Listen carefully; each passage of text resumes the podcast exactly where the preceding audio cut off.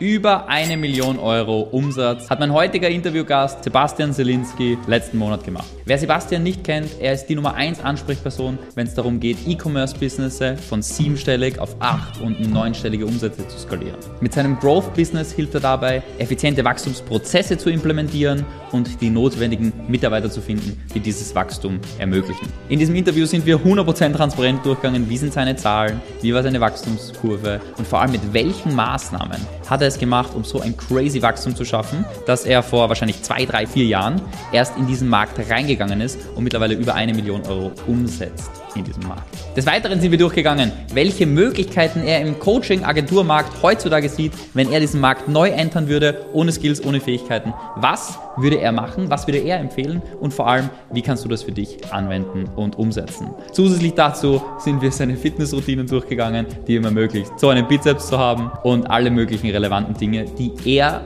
als relevanten Ansatz für seinen Vermögensaufbau betrachtet. Ich wünsche dir viel Spaß beim Anschauen und zum Schluss sind noch einige richtige Gold Nuggets dabei. Deshalb schaust dir unbedingt bis zum Schluss an. Viel Spaß beim Anschauen. Sebastian, du bist ja mittlerweile der Grund, warum ich sagen, oder was viele Kunden mich immer fragen, ist, ah, Ecom zahlt sich das noch aus, reinzugehen. Der Sebastian, der dominiert das ja ganz schön.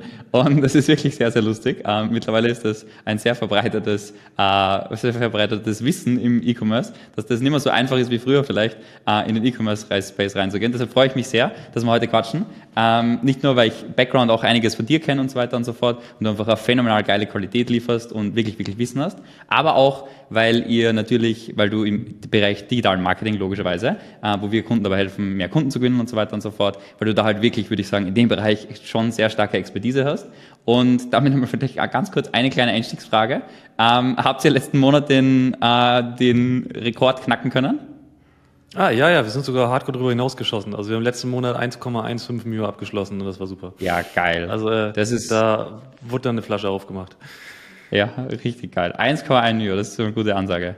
Ja, ist ein ja, gutes, ein wir gutes dachten, eine Mio reicht nicht. Ja. Und deswegen musst du ein bisschen on top. Ja, sehr nice. Und ähm, den Award hinten, den hängst du auch noch um, weil du hast ja, glaube ich, schon einen neuen Clickfunnel Award mit den 25 Millionen. Ja, oder? genau. Also da witzige Anekdote ist, ich bin handwerklich kompletter Vollidiot und ich habe, glaube ich, zwei Stunden gebraucht, um den aufzuhängen. Und jetzt äh, scheue ich mich davor, diesen neuen aufzuhängen, der ja noch mal viel größer ist und so. Und ich glaube, da brauche ich auch so ein Zeug wie Dübel oder so. Und da habe ich halt gar keine Ahnung von. Deswegen. Aber ich krieg ein neues Office ähm, in demselben Gebäude hier noch äh, als Videostudio. Und jetzt äh, werde ich mir selber einreden, ich hänge den auf, wenn das neue Office da ist. Ja, sehr krass, sehr krass. Das heißt, du arbeitest nicht von zu Hause aus, sondern im, im Office quasi immer. Ja, also doch schon. Also ich habe, wir haben eine recht große Penthouse-Wohnung hier. Ich bin ja nicht in, der, in Oldenburg selbst, sondern in einem Nebenort, ähm, direkt vor dem Naturschutzgebiet. Und die ist eigentlich zu groß für zwei Personen. So und deswegen äh, haben wir die Arbeitssection. Und ich habe im Büro hier ähm, eigentlich so meine Station, so wo man auch von den Videos und so kennt. Und jetzt hat sich durch einen guten Zufall ergeben, dass der Mieter unter uns noch rausgeht. Ähm, mhm. Und dann dachte ich mir, bevor da jetzt irgendjemand anderes reinkommt, äh, nehme ich lieber die Wohnung dazu. Und dann kommt da so ein schönes Alex Becker Videostudio rein mit dem Auto im Hintergrund. Das ist der Plan. ja, geil, Alter. Hey, ja, weil die Auffahrt ist wirklich vor dem Ja, ja, also die Auffahrt ist direkt hinter, quasi quer vor dem Fenster. Das heißt, ich werde das OG Alex Becker Setup machen. Das ist der Plan. Maximale Legende. Richtig, richtig geil. Ähm, das ist ja auch das, was mich interessieren wird in deinem Marketing, ja? Du bist ja. im, würde ich sagen, sympathisch polarisierend. Du bist extrem sympathisch polarisierend. Ich finde zum Beispiel, wenn ich polarisiere, finde ich mich nicht, nicht so sympathisch. Du machst das immer auf eine extrem lustige, ultra sympathische Art und Weise. Ja? Das muss man echt ja, mal sagen. Also das ist ja bewusst, ne? Also ich, ich gehe ja nicht rein und will irgendwie dann äh, unsympathisch sein dabei. Ich glaube, das Coole ist halt, also erstmal bin ich tatsächlich so bescheuert vom Humor her. So, das heißt, es ist nicht verstellt. Ähm, ja. Ich zeig's dann halt auch vor der Kamera. Und dann kommt halt dazu, ich mein's ja nicht böse, so, sondern äh, ich find's tatsächlich witzig, was ich sage. So, das heißt, ich glaube, diese Mischung aus Authentizität und einem bescheuerten Humor kommt dann ganz witzig rüber. Und da muss man einfach wissen, was man sagt und was nicht. Ne? Ja, fix, fix. Ähm, lass uns vielleicht ganz, ganz kurz einmal in der Business eintauchen. Äh, ihr seid sehr, sehr stark zwei Channels getrieben, glaube ich, oder? Paid Ads und Content. Das sind so die zwei mhm. primären Dinger. Outbound ist eigentlich bei euch nicht wirklich existent in der Form, oder? Genau, also die allerlängste Zeit war es nur Paid. Also jetzt von 2020 bis 2022 Mitte bis Ende des Jahres äh, war es rein paid und dann auch nur YouTube eigentlich, also wirklich YouTube-Ads ah. ähm, und ein bisschen Google Search. Und dann Bis wohin kam, hast du das gescaled? Also ab was für einem Punkt hast du Content dazu ergänzt? Ja, also wir waren so bei 2,50 oder so im Monat, ähm, top. Und dann war mir halt so klar, okay, die Effizienz vom Funnel und so sollte verbessert mhm. werden, weil ich habe eigentlich immer Mit sehr datengetrieben Funnel getrieben. Mit was für einem Adspend war es bei 250k? 20k. Krass. So, okay. ich habe ja. recht wenig ausgegeben die meiste Zeit. So, das denkt man halt gar nicht, weil man oft genervt wurde von den Ads, aber es war halt auch sehr spezifisch ausgespielt, ne? So, das heißt, äh, da war YouTube, waren so 20k im Monat, immer so konstant über 200k. Und dann wollte ich eigentlich nur, um die Funnel-Effizienz zu verbessern, halt Middle-of-the-Funnel-Content haben, organisch. Und dann habe ich geguckt, was gibt's für Channel. Und dann äh, TikTok hatte ich gar keinen Bock drauf, irgendwie Reels zu machen. Ähm, Instagram hatte ich zu der Zeit gar nicht also ich hatte einen privaten Stalking-Account, aber keinen, den ich wirklich genutzt habe, so für, für Business. Ähm, und dann dachte ich mir, nee, und da ist die Halbwertszeit auch zu gering. Und dann war YouTube eigentlich so das, was für mich organisch am meisten Sinn gemacht hat. Und dann ging es ja damit los, dass ich eigentlich nur Case Studies ähm, präsentiert habe, erstmal von Kunden, mit denen wir gearbeitet haben. Und es war primär erstmal dazu gedacht, eigentlich die Leute, die im Sales-Prozess sind, mit Content auszustatten. Dass das dann organisch losging, war ein sehr schöner Nebeneffekt. Und dann sind wir damit so auf, ich würde so sagen, das hat so konstant so 100k im Monat dazu addiert, dass ich den Content Output äh, bei YouTube hochgehalten habe. Dann kam Facebook Krass. dazu. Ähm, ich habe mich bewusst für Facebook entschieden, erst dann dazu zu nehmen, weil als ich angefangen habe äh, mit Paid Ads, war Facebook echt schlimm, was Sperrung und so angeht. Und wir hatten ja die ganzen Kundenaccounts auch teilweise in unserem Business Manager und so. Es war mir viel zu risky, jetzt irgendwie meinen Account da fliegen zu lassen, weil das waren wirklich diese, mhm. diese ekligen Zeiten, als du direkt gesperrt worden bist. Und das wollte ich so nicht machen. Und ähm, als Facebook dann wirklich wieder normal wurde und ich dann auch wieder in den USA ein paar Leute gesehen habe, die auch gut gespendet haben mit komischen Claims, dachte ich mir, okay, dann kann man Facebook mal eine Chance geben. Und dann habe ich Mitte, oh nö, so April, Mai diesen Jahres Facebook halt dazugenommen. Ähm, und dann seitdem sind wir jetzt auf Facebook und YouTube unterwegs. Und ich habe einmal ein bisschen LinkedIn-Ads gemacht, das war jetzt nicht so, aber ich habe auch keinen Aufwand reingesteckt. Und dann halt die organische Sache für Kundengewinnung. Ne? Also dieses Ökosystem mhm. ist gerade am Start. Und dann schicke ich regelmäßig E-Mails. So, das, das war's dann auch. Und dein organisches Content ist eigentlich außer ähm, lustige, link-polarisierende LinkedIn-Posts, ähm, existiert das eigentlich nur aus YouTube noch, oder? Und ab und zu genau. so ein paar Insta-Stories. Ja, genau. Also Insta-Stories sind meistens, weil ich dann mir wirklich einfällt, okay, ich habe jetzt lange nichts in der Story gehabt und dann habe ich mal irgendeinen coolen Moment, den ich dann reinklatsche. ähm, aber YouTube ist primär, total, da ist auch meine allergrößte Liebe drin. Also da, dem Aufwand, da steckt richtig, richtig Arbeit. Ähm, wie, viel, wie viel Aufwand würdest du sagen, steckt in einem YouTube-Video bei dir? Oh, das variiert total. Also es gibt wirklich YouTube-Videos, wo ich zwei Wochen dran schreibe. Aber zwei ähm, Wochen heißt, in was für ein Zeiteffort ungefähr in ein Video? Wenn du sagst, zwei Wochen kann ja immer eine Stunde ja, sein. Oder also so. zwei Wochen bestimmt, zwei, drei Stunden am Tag. Also Aber dazu so kommt auch nicht, dass ich nonstop schreibe, sondern also wirklich so 40 Stunden teilweise. Ja, würde ich schon sagen. Aber dazu kommt dann nicht, dass ich 40 Stunden an dem Piece schreibe, bis es fertig ist, sondern in der Zeit lösche ich es dreimal und schreibe es quasi nochmal neu. Ja. Das heißt, das ist quasi der Prozess, der da reingeht. Und sonst LinkedIn, ja, also LinkedIn ähm, hatte ich mal einen Sprint gemacht, ähm, weil ich es sehr smart fand, das zu machen, weil viele Founder dort unterwegs sind. Ähm, habe dann mit Videocontent so gestartet und so eine Basis aufgebaut dort. Und dann, ich hatte auch einen Dienstleister am Boot, der mir geholfen hat, diese Recordings so zu machen und den Videocontent dort zu machen. Aber als mich dann so, so ich glaube, drei Monate bei dem durch hatte, dann ist mir so aufgefallen, okay, das ist jetzt so, wir haben alle Themen durch, die man so jetzt Business Development mäßig mal so ansprechen kann. Da dachte ich mir, nee, jetzt nutze ich das, um Spaß zu haben und jetzt äh, werden Leute getrollt und äh, polarisierende Posts gemacht. nice. Und das machst du einfach aus dem Flow heraus oder machst du das irgendwie mit der Redaktionsplan oder sonst irgendwas? Nee, LinkedIn voll aus dem Flow. Also es kann sein, ja. dass ich eine Woche nichts poste, kann sein, dass ich drei Tage in Folge poste. Aber was eigentlich immer gesetzt ist, als wirklich äh, notwendig ist, in den Satzpausen im Gym ein paar Kommentare zu haten.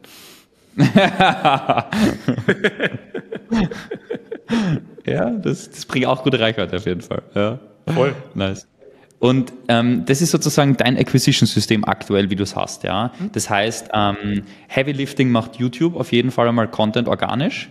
Ähm, ja. Bei den Ads ballerst logischerweise sehr gute, ähm, sehr gute Referenzen, sehr gute Case Studies und sehr, sehr nice Ads sozusagen im, vom Modus heraus. Und ähm, das ist sozusagen dein Modell, wie du es jetzt aktuell fährst. Hm?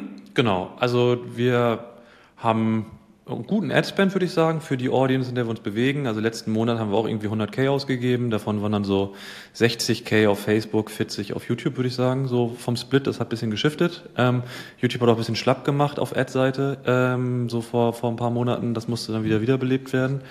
Aber ansonsten ist es genau das als Acquisition System. Aber ich habe auch mittlerweile, das sehe ich auch immer erst danach, ähm, es kommen auch viele Deals über Weiterempfehlung rein. Also mhm. muss ich schon sagen, das compoundet schon mittlerweile heftig. Und dann mhm. haben die mal ein YouTube-Video gesehen, kam aber auf Empfehlung. Irgendwo ist die Trennbarkeit dann auch schon nicht mehr gegeben.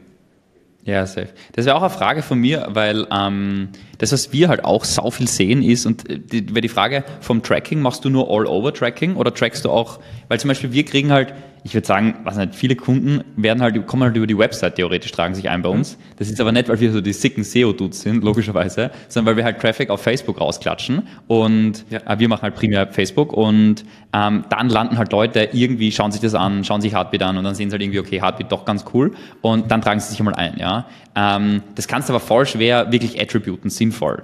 Ähm, ja. Machst du einfach nur All-Over-Attribution und schaust dir quasi einfach die Ads im Detail an und klickst die an und aus, quasi Media Buying klassisch, und schaust einfach nur All-Over gesehen auf die gesamte Maschine, passt das und dann spende ich mehr? Oder schaust du dir auch detailliert an, was ist der Return on Ad Spend bei ähm, generell Facebook zum Beispiel? Mit wirklich am, mhm. nicht nur anschauen, sondern mit einem relevanten Gedankenansatz dahinter, ob du mehr spendest oder nicht. Ja, super gute Frage und auch eine sehr relevante Frage, aber da merkt man auch, dass ihr auch sehr viel für Ads ausgibt. Ähm, das, ich habe die längste Zeit wirklich hardcore getrackt. Also wirklich richtig, richtig intensiv. Daily Tracking Sheet, wirklich alles. Aber ich war ja auch sehr linear aufgestellt. Ich habe nach wie vor immer ja. nur noch diesen einen hässlichen Funnel. Ähm, es läuft alles über ein Calendly-Booking, Round Robin, Branding. Wo, wo dann oder Vertrieb hintersetzt und dann hatte ich ja eigentlich nur YouTube-Ads, die liefen. So, das heißt, das war ja. einfach zu tracken, als das nur der Fall war. Und dann äh, habe ich halt die Kunden, die über Empfehlungen oder irgendwie über LinkedIn DMs oder was weiß ich kamen, die habe ich dann halt nicht dazu gerechnet, so in das Tracking. Das heißt, ich habe immer pessimistisch äh, Channel Tracking betrieben und das habe ich auch noch nach wie vor so bei. Also ich möchte nach wie vor rein plattformspezifisch sehen, dass die Plattform sich trägt. Also ich würde es dann als pessimistischeres Tracking ja. auf plattformspezifisch sehen. Und alles, was on top kommt, ist schön. Wir machen natürlich auch Post-Purchase-Surveys, dass wir wirklich bei den Leuten gucken, wo kommt ihr eigentlich her, was war der ausschlaggebende Faktor. Und das ist dann auch immer ein super gutes Indiz, ähm, zu gucken, wo kommen die Leute her. Und gerade seit wir wirklich mehr upmarket gegangen sind mit etablierteren Brands, äh, gibt es so viele Touchpoints, die da reinkommen. So, das heißt, um die Frage kurz zu beantworten, ja, ich mache noch sehr, funnel, äh, sehr Channel-spezifisches Funnel-Tracking, will, dass der Funnel an sich, super pessimistisch gesehen, ähm, sich selber trägt. Er ist zum Glück immer profitabel, so, aber ja. er soll sich tragen. Und alles, was dann dazu kommt, ähm, ja, ist dann mega. Und wenn ich wirklich merke, okay, krass, es kommen auch so, so Inbound-Anfragen, so, die ich jetzt irgendwie gar nicht auf dem Schirm hatte, ist das immer natürlich ein Indiz, dass man auch den Adspend noch ein bisschen mehr pushen kann. So, also von pessimistischerer Datenhoheit auszugehen, bin ich ein großer Fan von. Und dann gucke ja. ich eigentlich immer Ende des Monats in den Kundenauswertungen, warum sind die Leute reingekommen, ob ich irgendwelche Rückschlüsse finde. Aber wenn der Grund halt ist, ich habe ein YouTube-Video gesehen, dann äh, bestätigt halt nur, dass YouTube gut als Channel funktioniert, aber in den seltensten Fällen sagen die Leute, ich bin exakt wegen dieses Videos reingekommen. Muss aber auch sagen, dass wir ein sehr elaboriertes Hiro-Setup haben. Also das heißt, ähm, alle Channels sind dort äh, mit Source-Links hinterlegt. Ich habe für Insta-Bio und für YouTube-Videos und so überall Source-Links drin, so dass ich wirklich die Customer Journey versuche nachzuverfolgen. Ähm, aber all das kann es nicht zu 100% abdecken. Deswegen lieber pessimistisch und dann all over freuen, wenn es besser ist. Okay, nice. Ähm, wenn man jetzt sozusagen dich, wenn du dich selber rückwirkend beraten würdest, ähm, weil ich mhm. sagen würde, du fast, also mit 40 Stunden oder sagen wir, wenn es nur 20 Stunden, 10 Stunden in YouTube ist, mhm. ist ja aus meiner Sicht schon ähm, ein aggressives Time Invest. Ja, bedeutet, du siehst mhm. definitiv den Return of Invest und siehst es als nachhaltig extrem sinnvoll an. Ähm, würdest du sagen, rückwirkend betrachtet, hätte es vielleicht schon früher Sinn gemacht?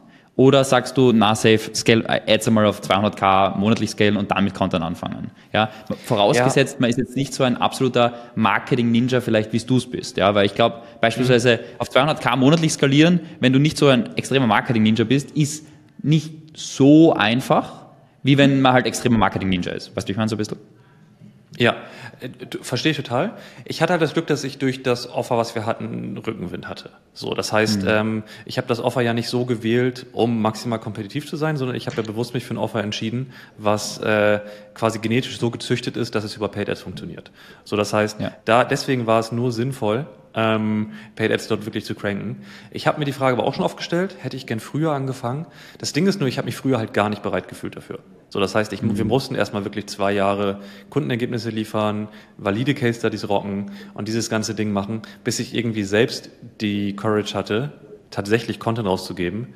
Und ich habe das Ding auch lange vor mir hergeschoben, muss ich sagen. Ähm, Im Nachhinein war es dann gar nicht so schlimm. Ähm, aber ich glaube halt, der Charme des Channels kam vor allem dadurch, dass halt wirklich zwei, drei Jahre Track Record davor passiert sind, bevor ich den Channel gemacht habe. Wenn ich jetzt aber sagen würde, okay, schnellster Weg, irgendwie einfach richtig gut am Start zu sein, finde ich, dass zu einem Marketingmix auf jeden Fall dazu gehört, organisch auffindbar zu sein. Weil ich bin mir definitiv sicher, dass wir echt viel liegen gelassen haben dadurch, dass ich so ein One-Trick-Pony war, was wirklich nur Paid Ads gemacht hat und der, mhm. der Effort da auf jeden Fall auch noch gut investiert wäre das Framework muss halt gut sein. Also wenn ich jetzt vor zwei, drei Jahren versucht hätte, Content zu machen, wäre das so ein komischer Teaching-Content gewesen ohne Credentials. Und der wäre halt gefailt. Und wer weiß, ob mhm. ich dann zwei Jahre später diesen guten Case-Study-Content machen könnte, dass der so geknallt hat. So, das heißt, wenn man zumindest Kundenergebnisse hat, kann man Safe-Content darüber machen und darüber berichten, was man gemacht hat. Und selbst wenn es nur 100 Views bekommt, ist es halt mega für den Sales-Prozess. Ne? Also ja. auf jeden Fall. Ich hätte gern früher gestartet, aber ich glaube, es war notwendig, dass das alles erstmal passieren konnte, damit ich starten konnte. Ja, safe. Mhm. Okay, und ähm, hast du eigentlich die ersten Kunden damals, du hast ja, wie, wie war dein Weg noch einmal? Also du hast hm? quasi so nebenbei, also das E-Com, was du beim Unternehmen drinnen warst und vielleicht ganz kurz zu deinem Background. Hm?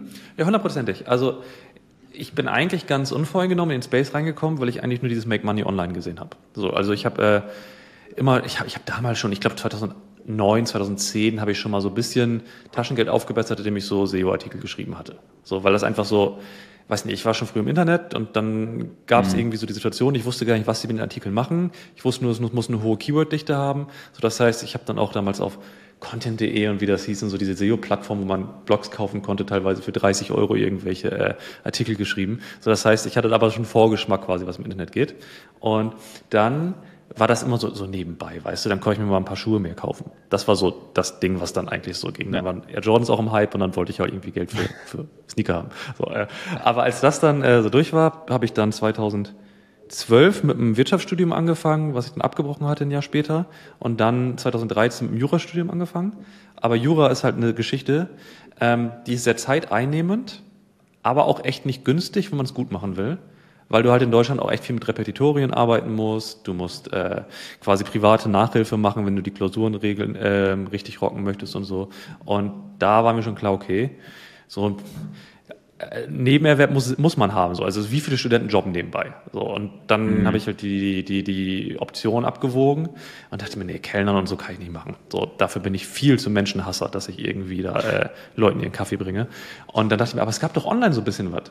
Und dann äh, ging es erst mit SEO los. Dann hatten wir beim, beim damaligen Bodybuilding-Forum, was damals äh, wirklich so riesengroß war in Europa, ähm, SEO-Artikel geschrieben, die SEO-Redaktion irgendwann äh, weitergeführt. Und dann bin ich an eine Fitnessbrand gekommen, 2016 wo organisches Marketing noch richtig im Hype war, also Facebook in der Blütezeit, Instagram kam gerade erst und gehörte noch gar nicht Facebook, glaube ich. Also das war so der Start. Und dann äh, ging es halt mit dem organischen Postschreiben und so weiter. Das heißt, der smoother Übergang. Und dann in dieser Fitnessbrand, in der ich war, habe ich dann halt nach und nach Paid Ads eingeführt, weil ich natürlich gesagt habe, natürlich kann ich das alles. Äh, und dann musste ich halt liefern. Und dann, äh, ja, wurde halt sehr viel in äh, Weiterbildung investiert, um das dann zu lernen, was ich versprochen hatte. und dann äh, ging es 2016 äh, mit Facebook-Ads los. Und dann äh, ging diese Fitnessbrand, die haben wir wirklich auf eine schöne achtstellige Bewertung gebracht am Ende. Corona hat gehittet und dann äh, hatte ich Schiss bekommen wegen der Fitnessszene, weil die halt wirklich, die Studios waren dicht, das war schon krass. Also was mhm. da für ein Raum durch die Fitnessszene ging. Dann bin ich aus der Fitnessbrand raus, hatte ja eine E-Commerce-Erfahrung, weil wir haben ja Produktvertrieb gemacht ähm, und habe dann gesagt, okay, dann bin ich jetzt erstmal ein gut bezahlter Freelancer. So, und dann äh, kamen die ersten anderen Aufträge aus der Fitnessszene, weil die recht eng vernetzt ist. Und dann kam daraus ein kurzer Sprint als Agency. Dann habe ich erkannt, dass das normale Agency-Game mir gar nicht gefällt. Und dann kam danach das äh, Growth Consulting Offer, was äh, dann entstanden ist. Und als das dann am Start war, habe ich halt direkt mit Paid Ads dafür gestartet, weil ja. das für mich der einzig logische Schritt war, weil ich ich hatte drei, vier Kunden so dann irgendwie über aus Facebook-Gruppen und so, aber das war mir dann, ich dachte mir, ich kann das doch, ich muss das machen. So, das war quasi der Gedanke. Mhm. Ja, und dann hast du quasi mit Paydads einfach angefangen. Wann? Genau. Also die, du hast eigentlich, aber eigentlich mehr oder weniger top, also relativ hoch im Markt angefangen, dann, was deine Kunden angeht. Mhm. Du hast nie mit klassischen, keine Ahnung, Dropshippern oder so? Ähm, meint man, meint man tatsächlich. Ähm, ich habe zu Beginn als Offer tatsächlich Facebook-Ads ähm, as a Service beziehungsweise einfach Facebook-Ads als Dienstleistung und als Beratung gehabt. Mhm. So, und da hatten wir dann Schönheitschirurgen, da hatten wir auch wirklich Dropshipper, da ah, hatten okay. wir also wirklich alle, was hatten wir noch, Immobilienmakler, so, also, also, diese, also, also dieses Ding, was das im Hype war. Ähm, und ich dachte mir, kannst du alles bei Facebook als regeln. Da brauchtest du noch keine Creative so wirklich. So, da, ja. das, das war so das Game. Und ähm, aber da wurde mir halt recht schnell klar, dass diese dieser Mischmasch aus wilden Leuten und dann sehr weirden Dropshippern und so, dass das nicht so sinnvoll ist. Und dann immer mehr upmarket gegangen, ähm, bewusst, weil ja. einfach Service Delivery bei bei schlechteren Clients schwieriger war und mich mir raubt das tatsächlich den Schlaf, Leute nicht zufriedenzustellen. Und dann mhm. äh, war das quasi notwendig, dass wir Leute, denen wir besser helfen konnten, tatsächlich helfen können. Und was waren so eure Schritte, dass ihr upmarket gegangen seid? Also was waren so Maßnahmen, die ihr konkret umgesetzt habt? Weil bei Ads kriegst du ja jeden Strudel auch rein. Also ich meine, mhm. obwohl wir fett B2B-Dienstleister und Agenturinhaber schreiben, Alter, regelmäßig Immobilienmakler, Versicherungsmakler, ja. liebe, keine Ahnung, äh, Putzfrauen kommt teilweise. Also du kriegst ja, jeden, du kriegst ja alle möglichen Dinge rein. Ähm, was waren ja. so konkrete Maßnahmen, dass ihr mehr und mehr upmarket gegangen seid? Mhm. Ähm, äh, geil, wirklich, wirklich, geile Fragen bisher, echt jetzt. Also Props an der Stelle. Ähm, ich denke, dass der wichtige Schritt erstmal war, dass ich die Sache nicht zu dumm gestaltet habe. Also so im Sinne von, du kannst ja deinen Approach entweder deutlich leichter verständlich machen oder schwieriger verständlich. So und mhm. ich neige halt wirklich dazu, Sachen komplizierter auszudrücken. Also ich habe beziehungsweise ich habe lange dazu geneigt, die Sachen zu verkomplizieren. Und dadurch waren dann eher Leute, die sich schon auskannten, damit irgendwie warm geworden. Mhm. Aber als wir dann wirklich gesagt haben, wirklich Upmarket, dann haben wir auch einfach die Themen, die wir bespielen, ähm, auch wirklich in, aus dem Interessenkreis gewählt. Ich habe mich gar nicht mehr zurückgehalten, um eine Mainstream-Message zu machen und halt wirklich im Messaging sehr stark so zu arbeiten. Und dann kommt wirklich dazu, ich habe, glaube ich, in keiner der Ad, die ich von 2020 bis 2022 gemacht habe, keinen Disqualifier drin gehabt. Also ich habe wirklich hart disqualified. Und selbst in unserem Calendly ist nach wie vor das Relikt aus meinem ersten Calendly-Account drin, dass da der Umsatz abgefragt wird und unter einem gewissen Level steht daneben in Großbuchstaben, wenn du unter diesem Level bist, bitte nicht buchen. So, und das ist äh, mittlerweile ein Running Gag, dass der noch mit drin ist. Äh, aber das kommt genau deswegen. Also ich habe immer geguckt, wirklich zu disqualifizieren. Okay, ja, interessant. Das heißt, durch das starke Disqualifizieren, die komplexere Sprache, ähm, würdest du einfach sagen, dass du automatisch mehr Upmarket gegangen bist? Ganz implizit eigentlich dadurch. Genau. Und dann sind natürlich die, die Case Studies, die wir hatten, die Referenzen, mhm. wurden dann natürlich immer mehr auf das nächste Level geswitcht. So, das heißt, mhm. wenn man damals noch irgendwelche Dropshipping Case Studies hatte von Leuten, die von 30 auf 100 K im Monat gehen, ziehst du halt genau solche Leute an, die genau das wollen. So, aber das war so ein bisschen eine self-fulfilling prophecy, dass wir die Case Studies mhm. dann auch wirklich auf unseren ICP abgestimmt haben, den wir haben wollten. Mhm. Also zusammengefasst wirklich äh, Messaging, Disqualifizierung und die Marketingmaterialien, die wir hatten, wirklich an dem ICP orientiert, den wir haben wollen. Also ja. eine Kohärenz von A bis Z. Ja, macht super viel Sinn. Und ähm, jetzt ist natürlich, nehmen wir Beispiel den E-Commerce-Markt, weil den kennst du, würde ich sagen, mhm. mal sehr, sehr, sehr, sehr, sehr gut. Ähm, dein Business macht ja in gewisser Weise Wachstum ab einer bestimmten Stufe. Ich glaube so 30.000 Tagesumsatz oder Monatsumsatz oder irgend sowas. Ab, ab da ist, glaube ich, irgendwo der Einstieg. Und ja, also wir sagen, wir sagen so ab siebenstellig im Jahr sollte, kann man schon mal genau. sprechen. Genau. Ja, genau. Ab siebenstellig und dann aufwärts, achtstellig, neunstellig logischerweise. Genau. Ähm, welche sinnvollen Opportunities, also jetzt nicht, hey, ich mache Dropshipping-Coaching oder so, aber welche hm? sinnvollen Opportunities siehst du im beispielsweise E-Commerce-Markt, die ähm, wirklich ein gutes Business wären, die du selber jetzt nicht pursuest? Hm? Also es gibt im E-Com-Sektor natürlich total viele Möglichkeiten so dabei. Ne? Also wir haben ja schon eine sehr, sehr, sehr nischige Positionierung, dass wir halt die Marketing-Teams der etablierten Brands aufbauen. So, es ist ja ein wirklich Top 1%-Problem, was die Leute da haben. Ähm, ja ich finde es super schwierig, dieses klassische, ich helfe E-Commerce-Unternehmen zu wachsen. So, da kriege ich einen Upturn drauf mittlerweile. So, weil da gibt es so viele von, die exakt dasselbe machen, dass die Differenzierung halt super schwierig ist. Ein Ansatz, ja. den ich total charmant finde, ist, wenn man wirklich zu einem Content-Powerhouse wird, quasi die Content-Supply-Kette ownt und dann halt dazu Media-Buying dazu gibt. So, also die Leute wollen eh, brauchen eh den Content, Media Buying ist nicht mehr schwer. So, das heißt, dass man das wirklich als Boutique Solution anbietet. So. Mhm. Und das andere Thema ist halt, sich eine Spezialmöglichkeit zu geben von Problemen, die die haben. Eventuell ist man richtig gut da drin, Abo-Modelle zu etablieren bei E-Com-Brands. So. Eventuell mhm. ist man aber auch richtig gut da drin, ähm, Package-Design zu machen und die Retention Rate äh, zu erhöhen. Oder man ist ein begnadeter E-Mail-Schreiber oder so. So, das heißt, ich würde keine generellen Growth-Themen mehr nehmen, sondern ich würde schon spezifischere Probleme lösen. Und ja. dann würde ich da auch gucken, im besten Fall, das wenig Kunden reichen, businessmodellmäßig, mit dem man halt wirklich gut wachsen kann. So, das heißt mhm. eher Quality-Kunden statt Quantity-Kunden dabei, weil das ist halt nur zum Start attraktiv, irgendwie 20 Kunden auf einem Low-Retainer zu haben und die alle so ein bisschen zu versorgen. Aber sobald man ja. ein bisschen länger im Game ist, merkt man halt, okay, wäre schon cooler, dasselbe mit nur fünf Kunden zu machen, auf die man sich richtig konzentrieren kann und die Dienstleistung besser anzubieten. Also entweder diese Boutique-Solution, äh, wo man halt wirklich sagt, okay, wir own jetzt wirklich, oder, oder richtig gutes Beispiel. So, ich habe einen guten Freund, der macht Advertorials und Native Ads. So, mhm. Advertorials, also wirklich Pre-Sale-Pages, also richtig lange Blogartikel für Produkte. Und das haben die normalen Brands nicht. So, weil es ist halt Arbeit, das Ding zu bauen, zu schreiben und so. Und das Ziel ist halt, eine normale Product Page out zu performen, weil die Leute halt krasser überzeugt werden davon. Mhm. Und das an sich war eine recht schwierige Dienstleistung zu verkaufen, weil du dann mit allen Designern konkurrierst, mit allen Entwicklern, mit Leuten von Conversion-Agenturen und so. Das war ein bisschen schwierig. Aber als er dann gesehen hat, okay, der typische Ad-Channel, der ja mit Editorials benutzt wird, sind halt Native Ads. Also wirklich die Banner, die dann bei Bild.de und so da drunter laufen. Richtiger Mainstream-Traffic. Der ist halt wirklich wie Peanut Butter und Jelly mit Editorials. So. Und als er das wirklich in die Dienstleistung reingepackt hat, hat er wirklich drei, vier richtig geile Kunden bekommen. Und der hat jetzt mhm. richtig Spaß. So, das heißt, wieder mhm. Nischenthema und das wirklich ja. gut ausgerollt dann. Mhm. Okay, das heißt, du würdest, wenn im E-Commerce-Space die Opportunities, die du siehst, sind sehr, sehr stark so extrem nischenspezifische Offer, wo man halt aber trotzdem einen gescheiten Kundenwert zusammenbringen muss. Ähm, genau.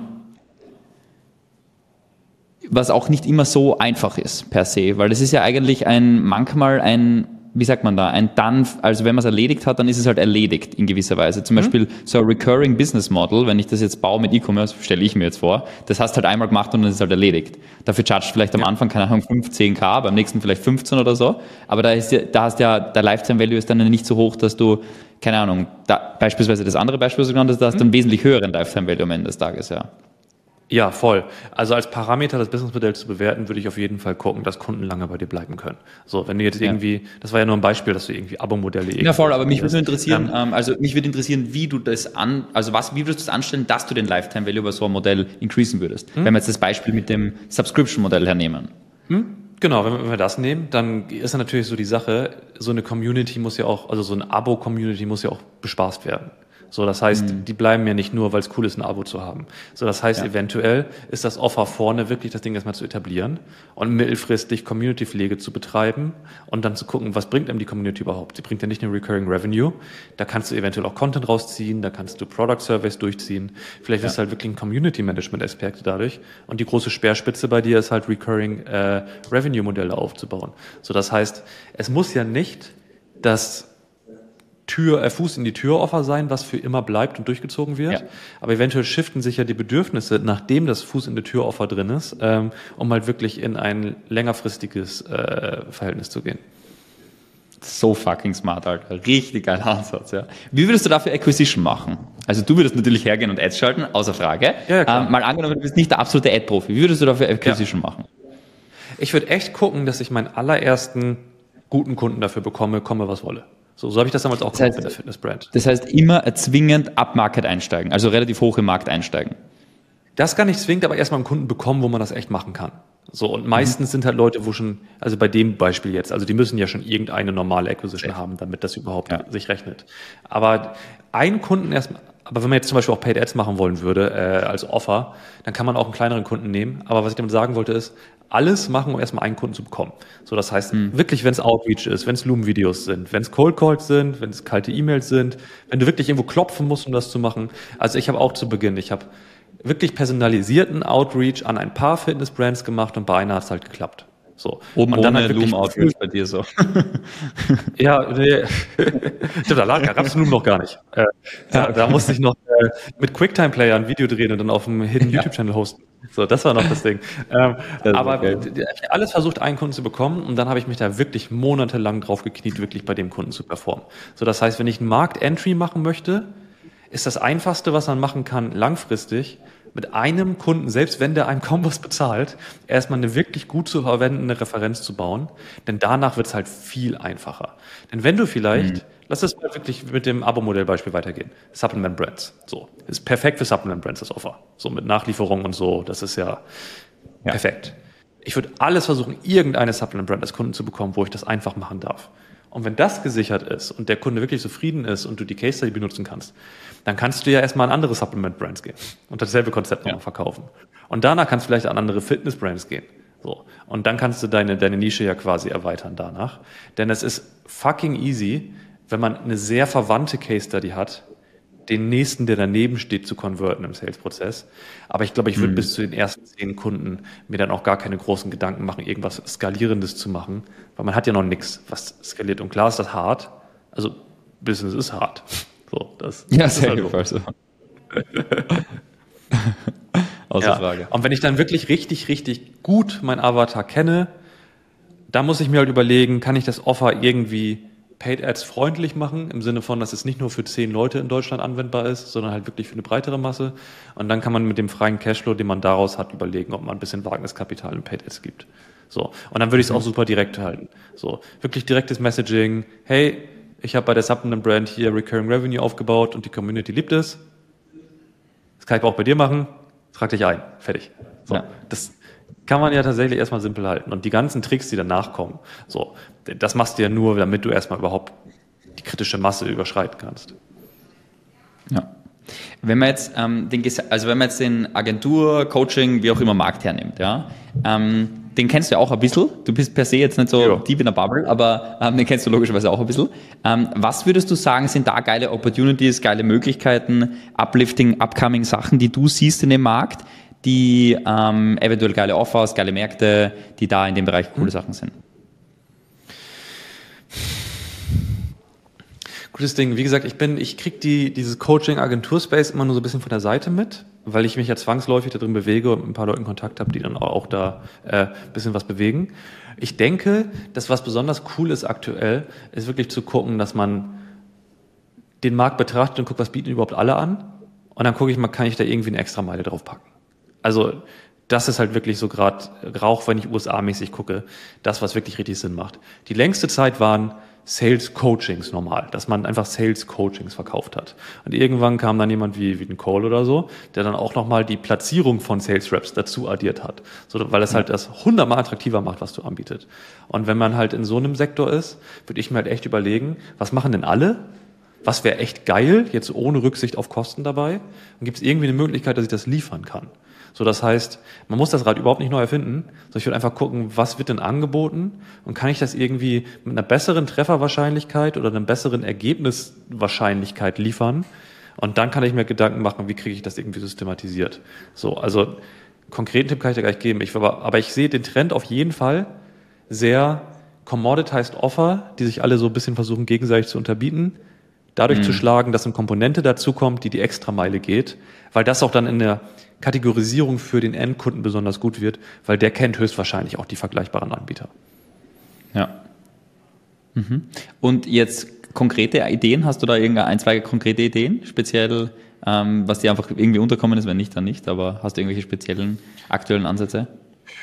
Gute Frage. Ich habe auf jeden Fall mitbekommen, dass es gab ja super lange dieses Game, dass irgendwie Lead-Generierung für Immobilienmakler und so gemacht wurde. Mhm. Und die Ergebnisse dort der meisten Leute waren ja dann eher schlecht als recht, als das richtig durch war das Thema. Aber was ich ja. dann halt mitbekommen hatte, ist, dass jemand, äh, dass sich gedacht hat, okay, nur Anfragen bringen. Es fällt halt meistens daran, dass der Immobilienmakler keinen richtigen Vertrieb machen kann dahinter. So, das heißt, dann hat er gesagt, geil, dann bei euch halt einen Vertrieb. Ich habe halt quasi shared, äh, shared Kapazitäten dafür. Und alle Kunden, die er hatte, haben halt seinen Vertrieb bekommen. Das heißt, die Leute wurden gesettet, die Leute wurden vorqualifiziert, der hat ein CRM bekommen und dann wurden im Prinzip die vorqualifizierten fertigen Leads an den Immobilienmakler gegeben. So. Ja. Und das war ein krasser Differenziator. Und sowas würde ich immer gucken, ob ich sowas machen kann. Ja.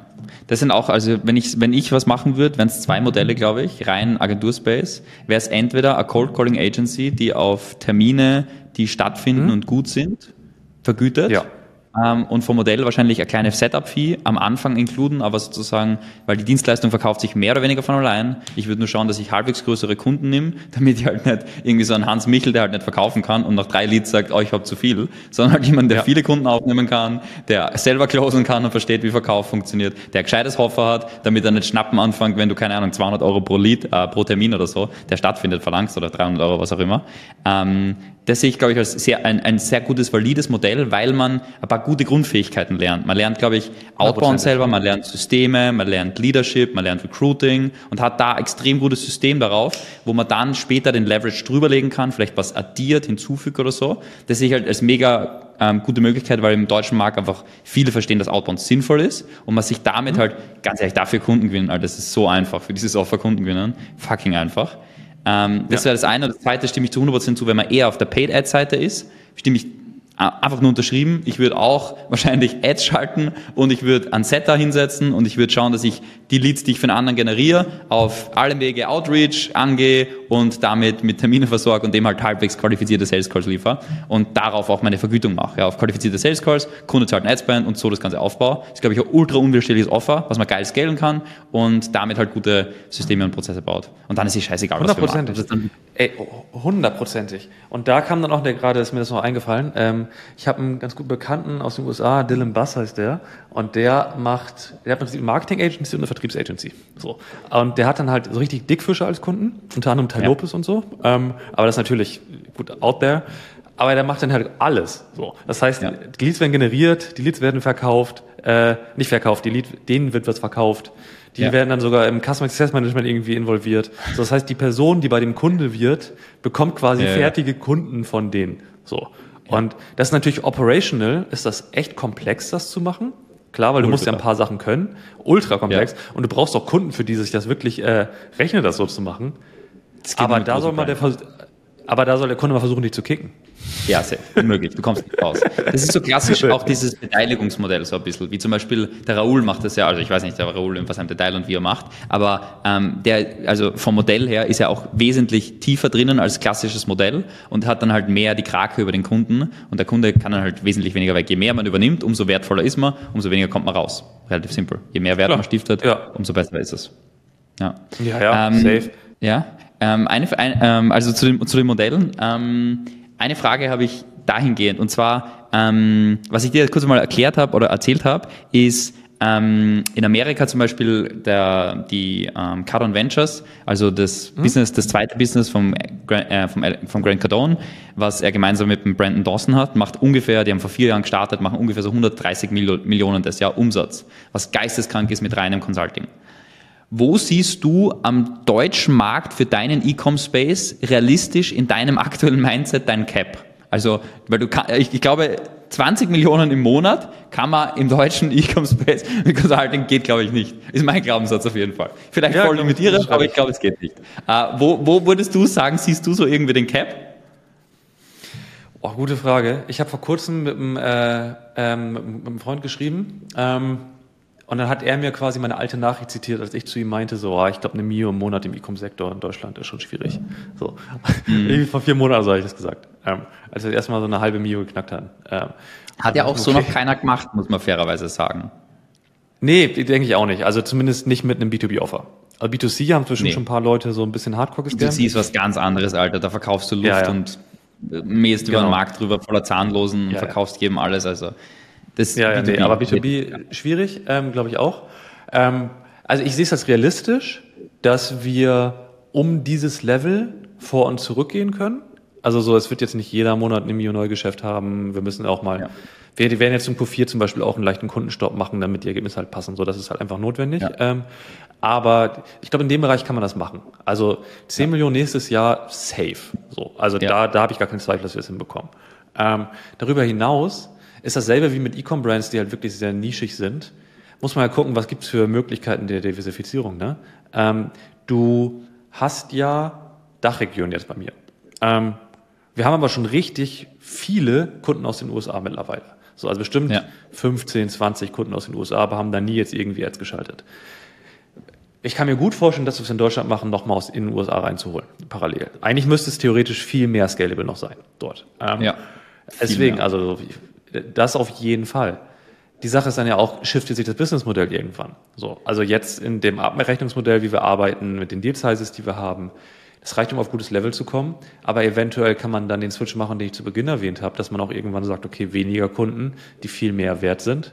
So, das heißt, schwierig. Ich bin aber ganz zufrieden, weil ich, dass ich nicht so ein ego-getriebenes Ding habe, dass jeden Monat der Umsatz mehr werden muss, muss ich sagen. So, sondern ich freue mich einfach, wenn wir ein hohes Level halten können und dann einfach im Sattel bleiben und abliefern. So, das heißt, ich möchte nach wie vor keine 100-Personen-Company haben. Aber du bist sowieso ein ganz, du bist sowieso ein ganz lustiger. Ich kenne ganz wenig Menschen, die so, so würde ich sagen, erfolgreich High-Performer sind, aber so unfassbar ungezwungen und entspannt sind wie du.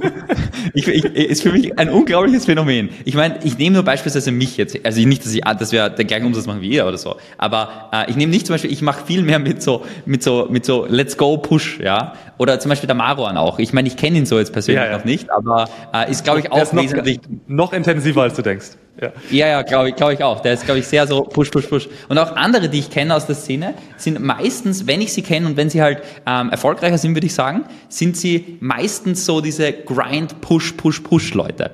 Und du bist halt so, so wie du da sitzt auch, du bist halt so ultra der chillige Dude, der halt äh, Lust, extrem lustig ist, positive Vibe und trotzdem irgendwie Growth, Growth, Growth, Growth ähm, ultra am Start hast. Ja? Ist das, ist das A, einmal mehrere Fragen dazu. Erstens, ähm, das ist, glaube ich, die Praxis, weil ich habe dich viel zu oft dafür schon gesehen und kennengelernt. Du bist immer genauso drauf. Ich glaube, das ist einfach nicht nur in den Calls mit mir, sondern das ist generell so, oder?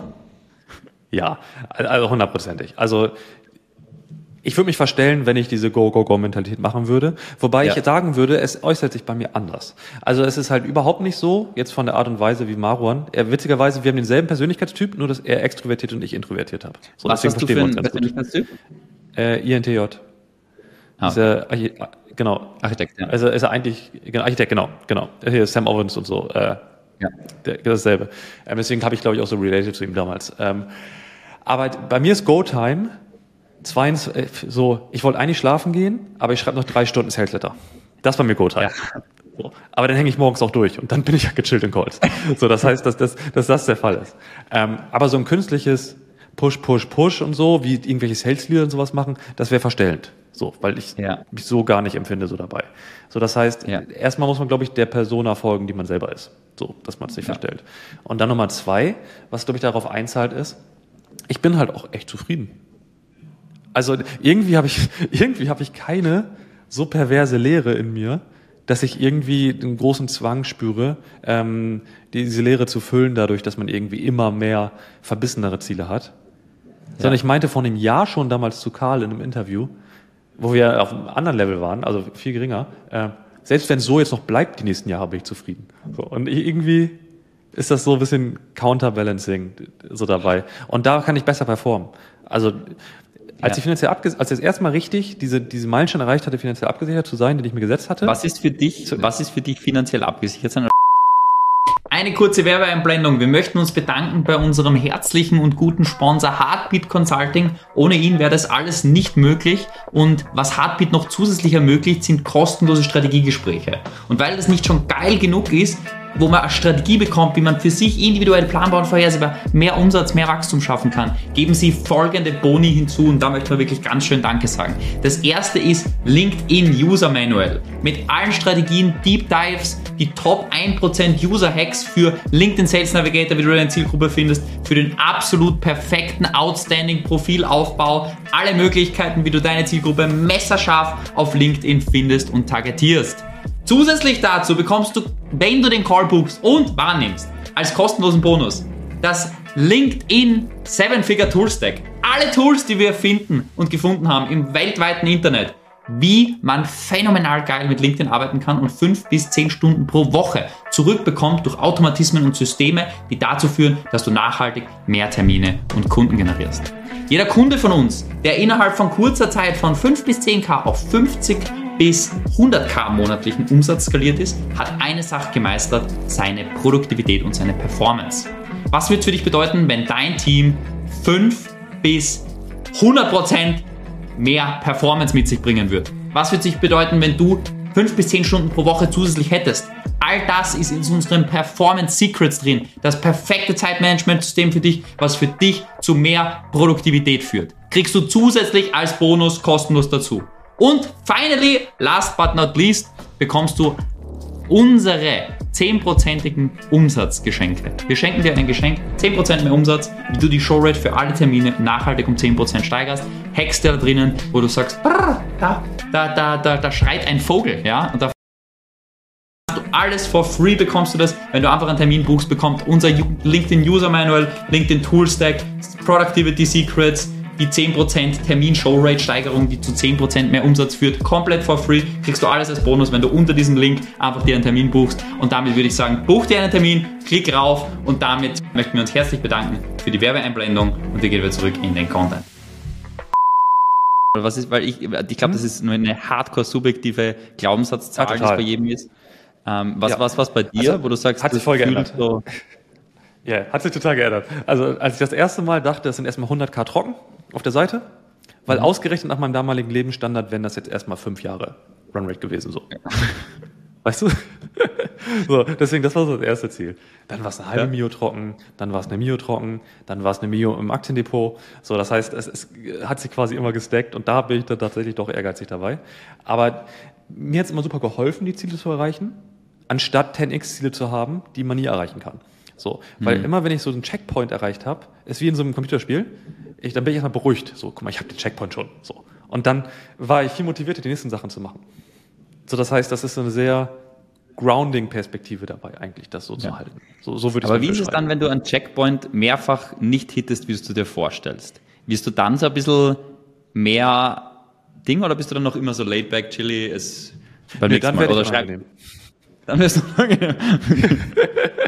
nee, also das, das fuckt mich dann schon ab. Also, also tatsächlich. Ja. Aber jetzt nicht nach außen, sondern nach innen. Also ich fresse das ja, in mich ja. rein. Und dann, und dann schreibst du sieben Sales Letter in der Nacht und dann. Ey, ohne Scheiß. Und dann kommt wirklich das Ding. Ich hatte mal eine Phase, als der Funnel komplett gefailt ist. Da habe ich, glaube ich, in einer Woche drei verschiedene Funnel-Videos und 20 Ads gedreht. So. Und das ist ein Output, ich sonst, und das ist ein Output, den ich sonst nie habe. Und da habe ich auch wirklich ja. massiv overspendet, weil ich endlich das finden wollte, was wieder knallt und so. Also, also dann schon. Aber viele Sprints oder, oder Jumps, die wir gemacht haben, kamen aus so einer Phase. So, ich glaube, du musst ja. in gewissen Punkten die Fresse bekommen, bis du so abgefuckt bist, dass richtig Handlung kommt. So, das heißt, ja, es, ist, es balanciert sich so aus und am Ende des Jahres wird da die Bilanz runtergezogen. Ne? Aber jetzt auch, also dieses Jahr ist bestimmt auch schon dreimal mein Funnel gestorben. So, und das fuckt mich dann natürlich schon heftig ab. Aber halt, mittlerweile kann man es einordnen und dann weiß ich, okay, ich weiß jetzt, welche Arbeit rein muss. Ja, safe dass du, ist halt bei allem, wie es ist. So, wenn der erste Mitarbeiter irgendwann einmal kündigt, der halt cool war, dann ja, ja. denkt man sich so, fuck, die Welt bricht zusammen. Und dann irgendwann ist halt. Ist mit einer Trennung. So, ja. ja. die erste. Trennung durch. Du denkst wirklich, du bringst Klee um. ja, das stimmt. Ja, da bist du ja 17. Du denkst, das Leben ist vorbei. So, das, das, das kommt dann immer mehr. Äh, okay, spannend. Ähm, von deinem Business her, ähm, was machst du jetzt aktuell in deinem Business noch selbst? Oh, dünnes Eis. nee, also sagen wir mal so. Ich habe erst mich selber aus Sales entfernt, weil ich halt wirklich, äh, ich habe zwei Jahre lang selber Sales gemacht und irgendwann kam es zu dem Punkt, dass ich, ich habe es glaube ich so ein bisschen ADHS im Leute zuhören, also generell so konzentrationsmäßig, ähm, dass ich es irgendwann nicht mehr abkonnte, 30 Minuten lang von einer Person seine Probleme zu hören. So, das heißt, ich, der hat schon den Satz angefangen und ich wusste schon, ja, das ist das Problem. Da war ich zu ungeduldig für und das ist in Sales halt tödlich, wenn du die Leute nicht reden lassen kannst. So, das habe ich immer ja. mehr gemerkt, dass das so der Fall war. Ähm, so, das heißt, erst habe ich mich aus Sales entfernt und habe mich dann nur noch auf Customer Success und Marketing, also Acquisition beschäftigt. Ähm, dann kam, ähm, also ich hatte zu der Zeit schon Unterstützung in Customer Success, Aber dann habe ich mir halt wirklich einen Sprint in Customer Success gemacht und geguckt, dass wir die Systeme runterbekommen, dass wir die Mitarbeiter da reinbekommen und dass zumindest zu der damaligen Zeit die durchschnittlichen Kunden erstmal ohne mich versorgt waren. Und an den richtig guten Kunden war ich dann nach wie vor am Account dran, so mit denen zusammen. Ähm, mhm. Das ist dann halt auch im Wachstum immer mehr systematisiert worden, dass wir mittlerweile halt Leute haben, die dann tatsächlich auch in ihrem Kernbereich schlauer sind als ich und die halt kombiniert den Kunden besser versorgen können. So, das heißt, ja. Mittlerweile ist es eigentlich nur noch, dass ich bei den Kunden High-Level involviert bin. Also das heißt wirklich strategy-wise. Und da sitze ja. ich auch nach wie vor noch in der Woche mit Foundern in Calls. Gerade von wirklich etablierten Brands lasse ich mir das auch immer noch nicht nehmen. Wirklich in einem Stunden Zoom-Call wirklich mal größere Themen zu besprechen mit denen. Das schätzen die auch, also das ist auch super wichtig. Aber ansonsten mache ich halt wirklich all das, was Kunden zur Tür reinbringt bei uns. Die Acquisition Systems besser machen, den Content machen, mittlerweile auch immer mehr auf Events zu gehen, irgendwelche Speaking-Slots zu machen, proaktives Netzwerking zu betreiben. So, also wirklich Business Development würde ich es jetzt mittlerweile nennen. Und dann halt wirklich strategische Partnerschaften einzugehen, die halt richtig Sinn machen. Und das ist halt jetzt, also jetzt aktuell, das ist die spaßigste Position, die ich mir vorstellen kann. So, deswegen ist der Spaß irgendwie immer größer geworden dabei. Media Buying werde ja. ich aber nie abgeben. Also, also wirklich die Ads für mich selber zu machen, ähm, das werde ich immer bei mir behalten. Also das Herumklicken im Ad Manager oder meinst du das, ähm, das Schreiben der, der, der Copy? Beides. beides. Also das muss beides da bleiben, ja. Das, okay. Da, man hat ja auch irgendwie so ein bisschen seinen Aberglauben und so, wie man das einstellt. So, das heißt, den, den, den will ich von keinem äh, machen lassen. nice. Okay. Und ähm, im Recruiting per se, äh, ihr habt ja wirklich coole Leute im Team und mhm. ähm, da auch geile Recruiting-Sachen wahrscheinlich aufgestellt. Abgesehen von eurer Strahlkraft, habt ihr irgendwelche geilen Recruiting-Hacks, die ihr rausgehauen habt, um sicke Talente zu akquirieren? Also die Strahlkraft habe ich unterschätzt, wie gut die tatsächlich funktioniert, weil ich habe gedacht, das ist normal, dass man so gute Leute bekommt. Mhm, ja. also ich, also ich habe einfach richtig Glück gehabt mit Hirings. Echt jetzt. Also ich habe richtig, richtig Glück gehabt dabei. Das kann man hast auch gar nicht vor, anders sagen. Hast, also du, vor, hast du vor deinem YouTube-Game auch schon viele kajat? Oder ist das Game eigentlich, nee. weil... Ähm, nee, ich habe bis 200k im Monat alles selber gemacht. Ja, okay. Okay. Und dann hast du mit dem Hiring angefangen, hast halt YouTube viel angefangen und dann Hiring quasi so. Genau, genau. Also so recht parallel. Also als die, das erste YouTube-Video gedroppt ist, hatte ich schon den ersten richtig guten Mitarbeiter. Hm. Ja. Aber ich habe auch ein Downsizing gemacht. Ich bin ja von dem Agency-Sprint damals, wo wirklich ein paar B-Player drin waren, zurückgegangen in, ich mache alles alleine und versuche das Modell zu nähen, was ich hatte. Hm. So, das heißt, mit den neuen Kunden, die bei YouTube reingekommen sind, wurde Customer Success immer notwendiger und dementsprechend kamen die Hirings dann rein. Und als das Lead-Volumen danach größer wurde, wurde Sales dann ausgebaut. Ja, macht Sinn. Wenn man jetzt auf deine unternehmerische Superpower kommt, ja, was würdest du sagen, ist so deine unternehmerische Superpower? Ich würde jetzt nicht Paid Ads sagen, weil es gibt einfach Leute, die es besser können als ich. So, wenn ich jetzt zum Beispiel Bekannte aus dem Affiliate Marketing Game oder sowas ansehe, so die mit irgendwelchen mhm. krassen Workarounds arbeiten und dann auch irgendwie Sachen developen können und sowas alles. Also das ist für mich schon Endlevel Superpower, sowas bauen zu können, weißt du? Also so diese Hardcore Affiliate Marketer, vor denen habe ich so den allergrößten Respekt, weil die haben das auf dem Level drauf, was ich überhaupt nicht habe. Ich glaube, ich kann echt gut Märkte angucken. Also wirklich gucken, wo steht so das Narrativ des Marktes, wo steht die Zielgruppe ja. und dann dort ein Offer platzieren, was halt wirklich so entweder in der Speerspitze steht oder einen ungestillten Durst wirklich stillen kann. So, ich glaube, darauf kommt sehr viel zurück. Das, ja. Ich verbringe echt viel Zeit damit, Märkte anzugucken also richtig gucken, was macht Konkurrenz, was machen Mitbestreiter, Reverse Engineeren, wie die gewachsen sind. So, also wirklich einen Scope von einem Markt zu bekommen und da dann halt Rückschlüsse drauf auf ein Offer zu ziehen. Und dann ist nach wie vor, also ich habe persönlich, und das klingt jetzt voll großkotzig, aber ich meine es wirklich ernst, so für so ein B2B-Offer in meinem Bereich, ich wüsste nicht, wer besser die Texte dafür schreiben kann als ich. Ja, safe. So, und das ist halt gerade so eine sehr gute Mischung, die Märkte beobachten zu können und dann eine generelle Copywriting-Affinität zu haben und das übersetzen zu können. Das ist halt äh, wirklich so die Superpower, würde ich sagen. Ja. ja. Und ähm, du bist ja vom Tendenzmodus stark introvertiert, hast du gemeint. Ähm, ja, wie total. viel Zeit hängst du am Tag in Calls? Also einzigen, es gibt, es gibt wirklich eine Handvoll Calls, die ich eigentlich so mache, äh, mit ein paar Leuten. Ich würde so sagen, wenn ich jetzt mal da rausrechne, jetzt irgendwie Team-Meeting, was wir irgendwie einmal die Woche ja. richtig machen, und wenn ich damit rausrechne, mal so ein bisschen Bonding und Check-up mit den Sales Reps und so zu machen, weil das sind für mich so Sachen, das fühlt sich für mich nicht wie Arbeit in Calls an. Das ist so ja. Touching Base, weißt du? So, wenn ich das rausrechne, würde ich so sagen, ich habe jeden zweiten Tag zwei Calls oder zwei, drei Calls. Das ist so lustig. Das ist so interessant, weil ich habe früher, ich, hab, ich war auch sehr, sehr lange im Sales. Also bei uns ähm, viel zu lang, würde ich sagen, aber ich war sehr, sehr lange bei uns im Sales drinnen. Und ich bin halt eher, auch so wie der Maro zum Beispiel, eher extrovertierter, ja. Und mhm. äh, ich habe dann halt mein Business so ein bisschen mehr und mehr umgestellt, dass ich halt auch aus den Calls logischerweise mehr und mehr raus bin. Ja. Ich mache noch einige Kundencalls logischerweise ähm, und onboard die größeren Kunden ähm, und mache mit denen die Strategie. Aber äh, ansonsten habe ich, hab ich das auch sehr, sehr stark reduziert, zwischendurch sehr, sehr stark reduziert. Und als ich gemerkt habe, ich bin wie so auf, ausgetrockneter Schwamm. Ich brauche so unbedingt, ich brauche so unbedingt Menschen, mit denen ich reden muss und so. Wenn ich den ganzen Tag, wenn ich acht Stunden introvertiert mache, Alter, danach gefühlt gehe ich auf die Straße und greife Menschen schauen, weil ich mit denen, weil ich mit denen reden und kommunizieren muss. Total lustig, wie jeder einfach so ganz, ganz anders ist. Weil wenn mein Tag, weil der James, auf, ähm, einer meiner besten Freunde, der Nachbar, der ist auch so, der, sein, sein Tag schaut halt gefühlt, der ist auch ähm, Architekt vom Typus her und sein Tag schaut auch gefühlt wirklich wenn der zwei, drei Stunden zwischendurch in Calls ist, der hat auch fünf Stunden Calls oder so, aber der ist fast nie in Calls und so. Und ich habe ja. das dann halt auch so ein bisschen weniger in Calls und so, weil ich halt viel zu viel unnötiges Kleinkram zwischendurch noch gemacht habe. Aus dem Ding heraus, dass ich halt gern mit Menschen rede und gern Calls mache, ja. Aber mhm. was ich halt gemerkt bei mir ist, ja. Ja, fühle ich. Ähm, also krass, dass also, also ist äh, logisch, dass es da unterschiedliche Punkte gibt. Ich habe mittwochs eigentlich immer so meinen richtigen Call-Tag, weißt du? Da ist dann Team-Meetings ja. drin, dann mache ich dann Founder-Calls und so. Ähm, und, und der ist halt wirklich durch. Aber es ist echt an dem Punkt, dass wenn der Tag durch ist, dann mache ich drei Kreuze. So, also dann bin ich so drained, dann kann ich den Abend auch nicht mehr reden. So, also das ist, das ist wirklich durch. Das Einzige, was ich habe, das ist, ist mittlerweile so ein Running Gag. Ich glaube, ich telefoniere so zwei, dreimal am Tag mit Karl. Karl Weischer. der ruft mal, der ruft mal morgens an, wenn ich auf dem Weg ins Gym bin. Wir machen mittags einen kurzen Check-up und lachen uns über irgendwas tot, was auf LinkedIn passiert. Und dann, äh, wenn abends noch irgendwas, ein witziges Kundenprojekt oder so, weil wir haben irgendwie 20 Kunden zusammen. Ähm, wenn, wenn, da, wenn da irgendwas los ist, machen wir da einen Check-up. Ähm, aber, aber das, das zähle ich als Privatvergnügen. Ja, fix. Was, was macht der Karl eigentlich genau? Äh, Conversion-Optimierung und äh, Multifunnel-AB-Testing. So, das heißt, ähm, etablierte E-Com-Brands, die mhm. generelles AB-Testing von Produktseiten und so brauchen und Landingpages, ähm, die sind bei denen in der Dauerbetreuung. Ah, das heißt, es ist ein monatlicher Service, das der dort dann macht dafür? Mhm. Genau. Ach, also es macht gar keinen Sinn, das einmalig zu machen, ähm, sondern du willst halt fortlaufend AB testen.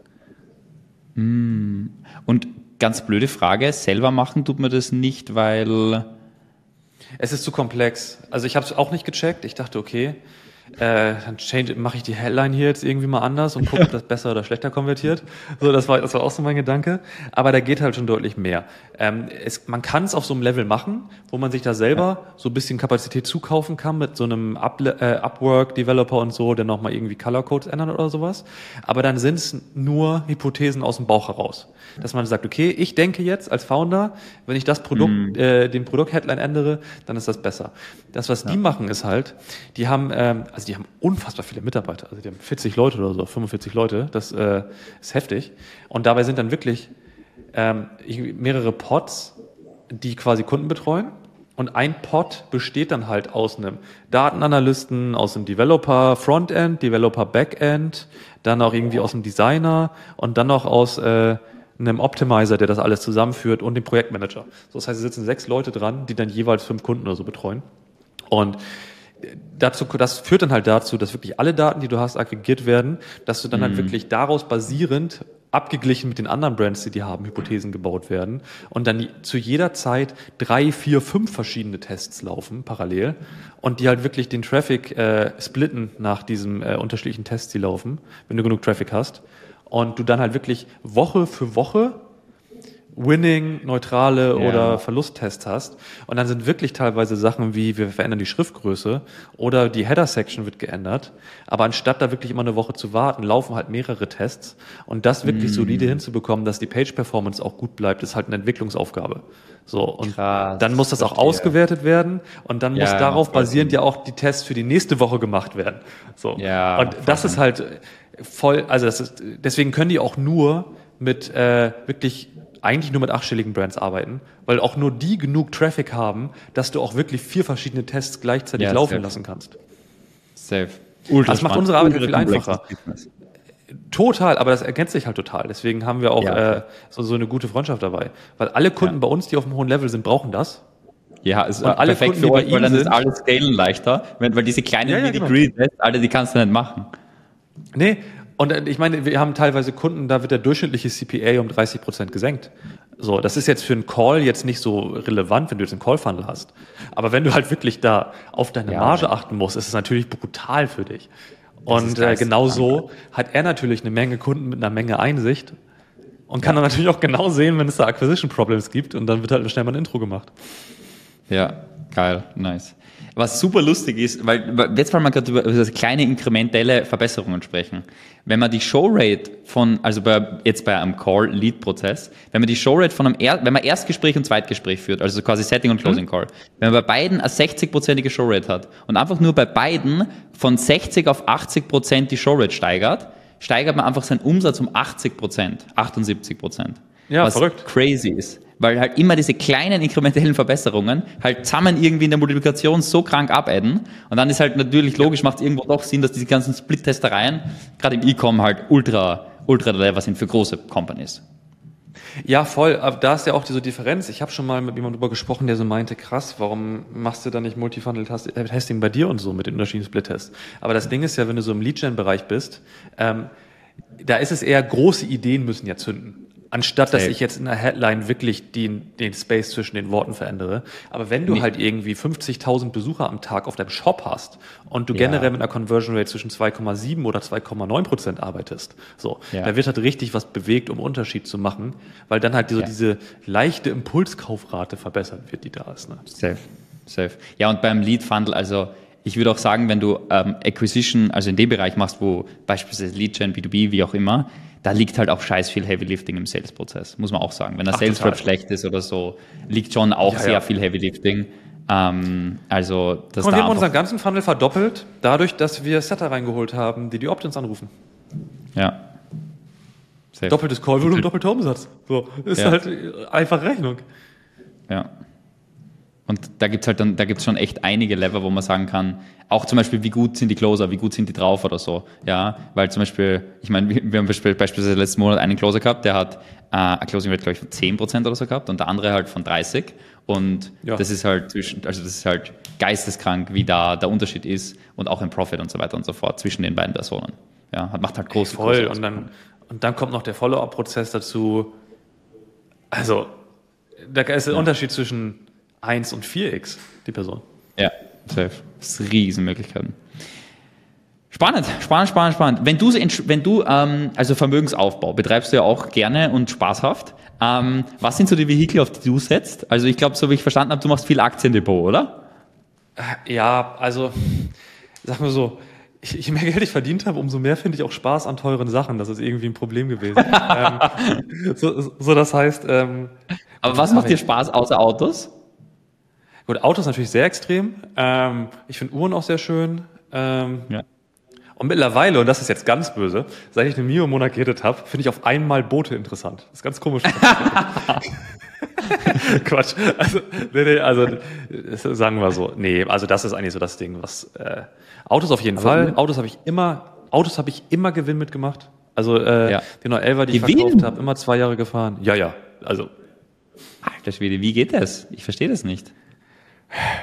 Ist halt ein langes Thema, aber bei 911ern ist halt auch wirklich so wie mit irgendwie alten Weinen oder sowas. Es gibt bestimmte Baureihen, es gibt bestimmte Modelle, die halt wirklich hardcore gut sind. Und wenn du dann halt länger den Markt anguckst, bis du einen guten Preis findest, um quasi ein bisschen Markttiming zu betreiben, dann kannst du halt wirklich das Auto fahren, Spaß haben, dann kannst du es auch als Gut, das war bei mir das Ding, den einen, den ich für maximalen Gewinn verkauft habe, da, ähm, der war dann kurzzeitig Firmenwagen bei mir, weil er noch Mehrwertsteuer drauf hatte. So, das heißt, da gibt es dann natürlich ein paar Möglichkeiten noch dazu. Aber auch ist da wie bei allen Sachen, wenn du die Marktpreise kennst und eine gute Möglichkeit hast, dann kannst du halt gucken, was abgeht.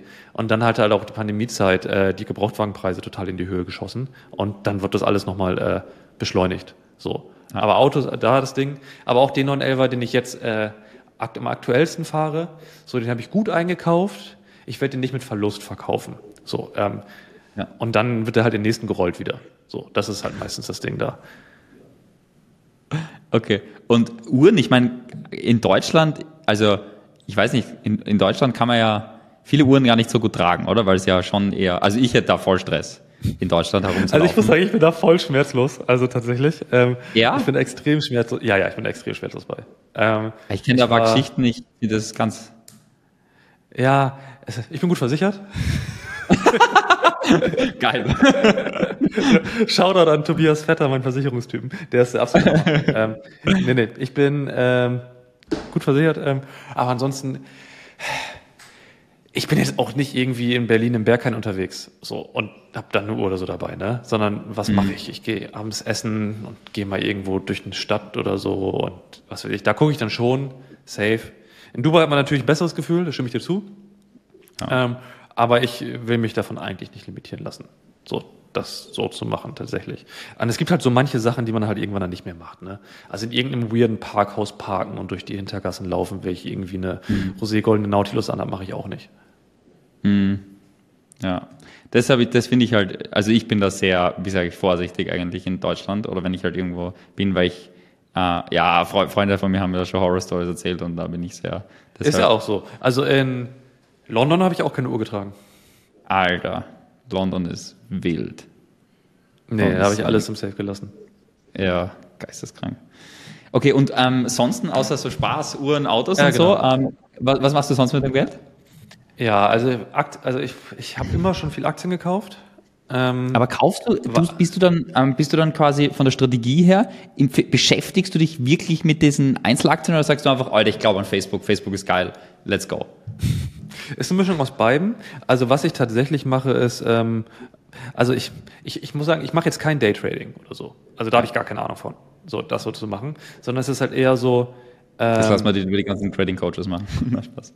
Ja, ja. Und dann muss man halt ein Coaching anbieten, weil das Trading nicht läuft. Das, äh, das, ist, das ist halt das Thema. Ähm, nö, also Qualitätsaktien, ich weiß nicht. Also es gibt ja so ein paar Plattformen, wo man auch wirklich Kennzahlen und so angucken kann. Ich mache jetzt keine technische Analyse oder sowas, aber Ja. Unternehmen zu kennen, Kennzahlen lesen zu können und zu gucken, wann ist was über- oder unterbewertet, langfristig gesehen, so das kann man ja schon. So, das heißt, äh, ich habe dann sehr entspannten Zeithorizont von mehr als zehn Jahren in der Geschichte und äh, habe dann so eine Basiskäufe, die ich halt regelmäßig mache. So, ähm, ich habe eigentlich immer so zwischen 10 und 20 Prozent des monatlichen Profits, die ich jeden Monat in Aktien schiebe. So, also Monatlich, also 20% deines monatlichen Profits schiebst du in Aktien. Also wenn, wenn ich aggressive Chancen sehe, ja, aber im Schnitt würde ich 10% sagen. Und den Rest lässt du in Cash herumsitzen? Ja, ich sitze sehr cash-heavy. Also extrem cash-heavy. Ähm, Interesting. Warum? aber also ansonsten guter Punkt. Ähm, ich denke halt, dass ich zu krass klumpenrisikomäßig nicht in Aktien stehen möchte. So, ich habe Versteh jetzt relativ, ich habe jetzt relativ gesehen, würde ich so eine Vermögensaufteilung angucken. Also Autos und Uhren steht eine halbe Mio. Ähm, Aktien ist, ist Depot grob siebenstellig, würde ich sagen. Ähm, ansonsten Cash, äh, ich weit überwiegend Cash. So, also, also das schon. Ähm, und dann ist halt so das Ding, ich, irgendwie lässt mich das sehr ruhig schlafen. Ja. Also wirklich pervers ruhig. Das auf jeden Ja. Fall. Ähm, so, das heißt, du hast die Option dann dabei, was du damit eventuell mal anstellen möchtest. Ich weiß es halt noch nicht. Und die Optionen habe ich halt äh, dann dadurch. Ja. Spannend, sehr spannend. Ja, weil ich, ich fahre voll die andere Philosophie eigentlich, also ganz anders in dem Fall. Ich, ich, ich park halt so viel wie geht. Ich fahr, ich fahr, ich park eigentlich so viel wie geht in Immos. Bei uns eigentlich Okay, sehr stark. Dubai-lastig Immobilien, Ja, weil ja, der. Immobilienmarkt in Dubai halt geisteskrank geil ist. Äh, und manche Sachen sind eher so kaufen und für immer kalten, so wie zum Beispiel unsere Wohnung, die wir gekauft haben. Die glaube ich nicht, dass ich die verkaufen will. Die ist an der Beachfront. Geile Lage, gute Sache. Glaube ich, geisteskrank dran. Wir haben da auch eine zweite. Also glaube ich sehr, sehr stark dran. Und dann gibt's halt so short Ja. flippy flip aktionen Das ist halt in Dubai auch der Markt, ist halt wild, was so Flip-Aktionen angeht. Da kann man halt so viel Offline kaufen und dann verkaufen wieder. Ähm, Das ist natürlich da ist halt brutal. Also da würde ich das auch machen. Da würde ich das auch Ja. machen. Ja, das ist halt schon sehr brutal. Aber ich bin halt ultra, wie soll ich sagen, also Cash will ich halt, bei mir ist es so, ich merke es halt, wenn zu viel Cash herumliegt, dann, aber vielleicht ist es bei mir auch dieser, ich bin so vom, vom Ansatz her nämlich sehr anders. Ich habe so das Gefühl, wenn ich nicht gefühlt so Push, Push, Push mache, dann gefühlt gehe ich meiner meiner Aufgabe so nicht nach. Weißt du, ich meine so ein bisschen? Ich, ich, will, ich will dieses Ding haben und ich will auch nicht dieses Gefühl haben, keine Ahnung, ähm, wo, wo ich immer so das Gefühl habe, wenn das Geld am Konto ultra viel liegt und da mega viel unnötig herumliegt, dann denke ich mir so, wenn ich es in Immos hätte, dann könnte es sich entwickeln und Immomarkt in Dubai geil und ich glaube einfach hart langfristig dran. Ob das jetzt ein Jahr mal halbiert den Markt, I don't give a fuck. Ich glaube langfristig einfach ultra hart an Dubai, weil die Zuwanderung einfach wild da ist und ähm, die, glaube ich, sehr, sehr viele Sachen sehr interessant und gut machen und sich das, das wirkt sich einfach am Markt aus. Ich meine, das, da glaube ich halt langfristig super stark dran und deshalb bin ich da halt froh, wenn ich da, weil wenn man vor, keine Ahnung, 20 Jahren dort angefangen hat, dann wird es anders ausschauen. Ja, voll. Also zu Immobilien fehlt mir halt irgendwie der Bezug, muss ich sagen, ähm, weil ich mich da nie für interessiert habe. So, und ich bin halt bei sowas immer der Meinung, es gibt Leute einfach, die hundertmal mehr wissen darüber als ich. Und wenn ich halt mhm. halt gegen die compete quasi, so haben die halt voll den Vorteil. So, und das heißt also, Aber siehst du, mein siehst eigenes auch so, dass du nicht. gegen andere competest, wenn du Aktien kaufst? Nee, das gar nicht. Also, also das überhaupt Aber warum fühlst du, das für mich eher Sachen, du dann, dass du bei Immobilien gegen andere competest? Wenn du bei Aktien nicht Ich glaube halt, weil es ein begrenztes Kontingent gibt. Aber das gibt es ja bei Aktien auch. Ja, aber kann man das überblicken? So, also wenn ich jetzt irgendwie, guck mal, ich, Heimatort Oldenburg hier. So, Oldenburg, ja, äh, pass auf, pass auf, 200, ich weiß keine Ahnung wie viele Einwohner, 200.000, 250.000, weiß ich nicht. So, ja. ähm, Immo-Scout, Einzimmerwohnung, Studentennähe, äh, Uninähe. Ja, okay. So, sehe ich, die, ich sehe die Zahlen. So, und dann denke ich mir, okay, wenn die gut wäre, hätte schon jemand gekauft irgendwie. Keine Ahnung. Also, ja, ich also wenn ich einfach das wissen. Ja, also, da, da fühle ich mich einfach nicht confident genug, weißt du. Und dann habe ich mhm. lieber die Option, auch bei Aktien ist das Ding. Also dadurch, dass der, der ganze Boom so dazukommt äh, und ich eigentlich immer gut gekauft habe, äh, stehe ich halt auch massiv im Plus. Und irgendwie fühlt sich das liquider an für mich. So, und mm. dann mhm. kommst du wieder auf das Liquiditätsthema zurück, weißt du? Und, und das ist halt so das Ding. Langfristig sehe ich safe auch nochmal Geschichten in Immobilien. Hundertprozentig. Aber gerade dann ist es ja super hohe Cashbestände zu haben. Ja. Ja, sehr, sehr spannend, sehr, sehr spannend. Und was machst du, wenn du abschalten möchtest? Außer Gym. Gym wahrscheinlich, oder? Wie oft gehst du ins Fitnessstudio? Ähm, das mache ich gar nicht zum Abschalten. Ähm, ich gehe morgens eigentlich immer. So, also ich gehe morgens Ach, du gehst so morgens vier, fünf Gym. Genau, ich gehe morgens immer als allererstes. Schön nüchtern, äh, das ist für mich das Ding. Äh, ich stell, ich roll jeden irgendwann Tag so um sieben aus dem Bett.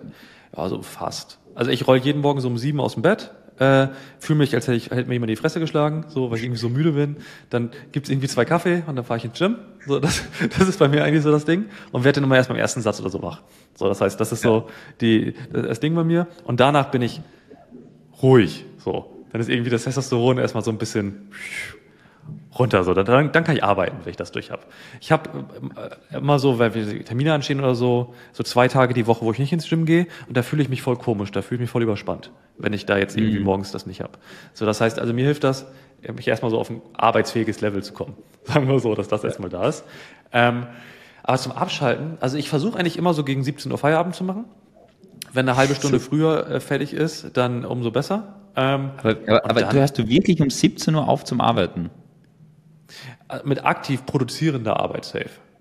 Also ich bin ja immer noch erreichbar dann und mhm. kann Verträge unterschreiben oder irgendwelche Probleme noch lösen oder sowas. So das safe. Aber dann geht es eigentlich in diese reaktiven Modus, wo man irgendwie nur guckt, wenn was kommt. Das heißt, wenn du ein Sales Letter schreibst, schreibst du den in der Regel während der Arbeitszeit oder den halt irgendwie, also so YouTube-Video, das machst du so von 9 ja. bis 17 Uhr. Genau, während der Arbeitszeit. Und ähm, dann. so wild, dass du einfach 8 to 5 quasi machst eigentlich. Also nicht immer dann. Das ist sogar 9 to 5. So, ich, ja, ich genau, es ist 9 to 5. 8 bis 9 im Studio und ab 9 geht's dann los. Ja, ja. ja 9 to 5. So? Ohne Scheiß. Habe ich auch nicht drüber nachgedacht. Ähm, aber nee, also und dann, ähm, da ich jetzt zu Hause arbeite quasi ähm, ja. und meine Partnerin bei mir angestellt ist, ähm, ja. ist sie dann auch zu Hause. Ja. So, das heißt, dann kochen wir eigentlich irgendwas zusammen, ähm, essen dann werden ein paar, ich meine, du hast ja in einer längeren Beziehung äh, und im Haushalt hast du ja auch mal Themen, die dann angegangen werden müssen oder besprochen werden müssen. So, dann kommt das, wenn das erledigt ist, bin ich auch glücklich. Und dann 20 Uhr Trash-TV und dann zwei Stunden Fernsehen gucken.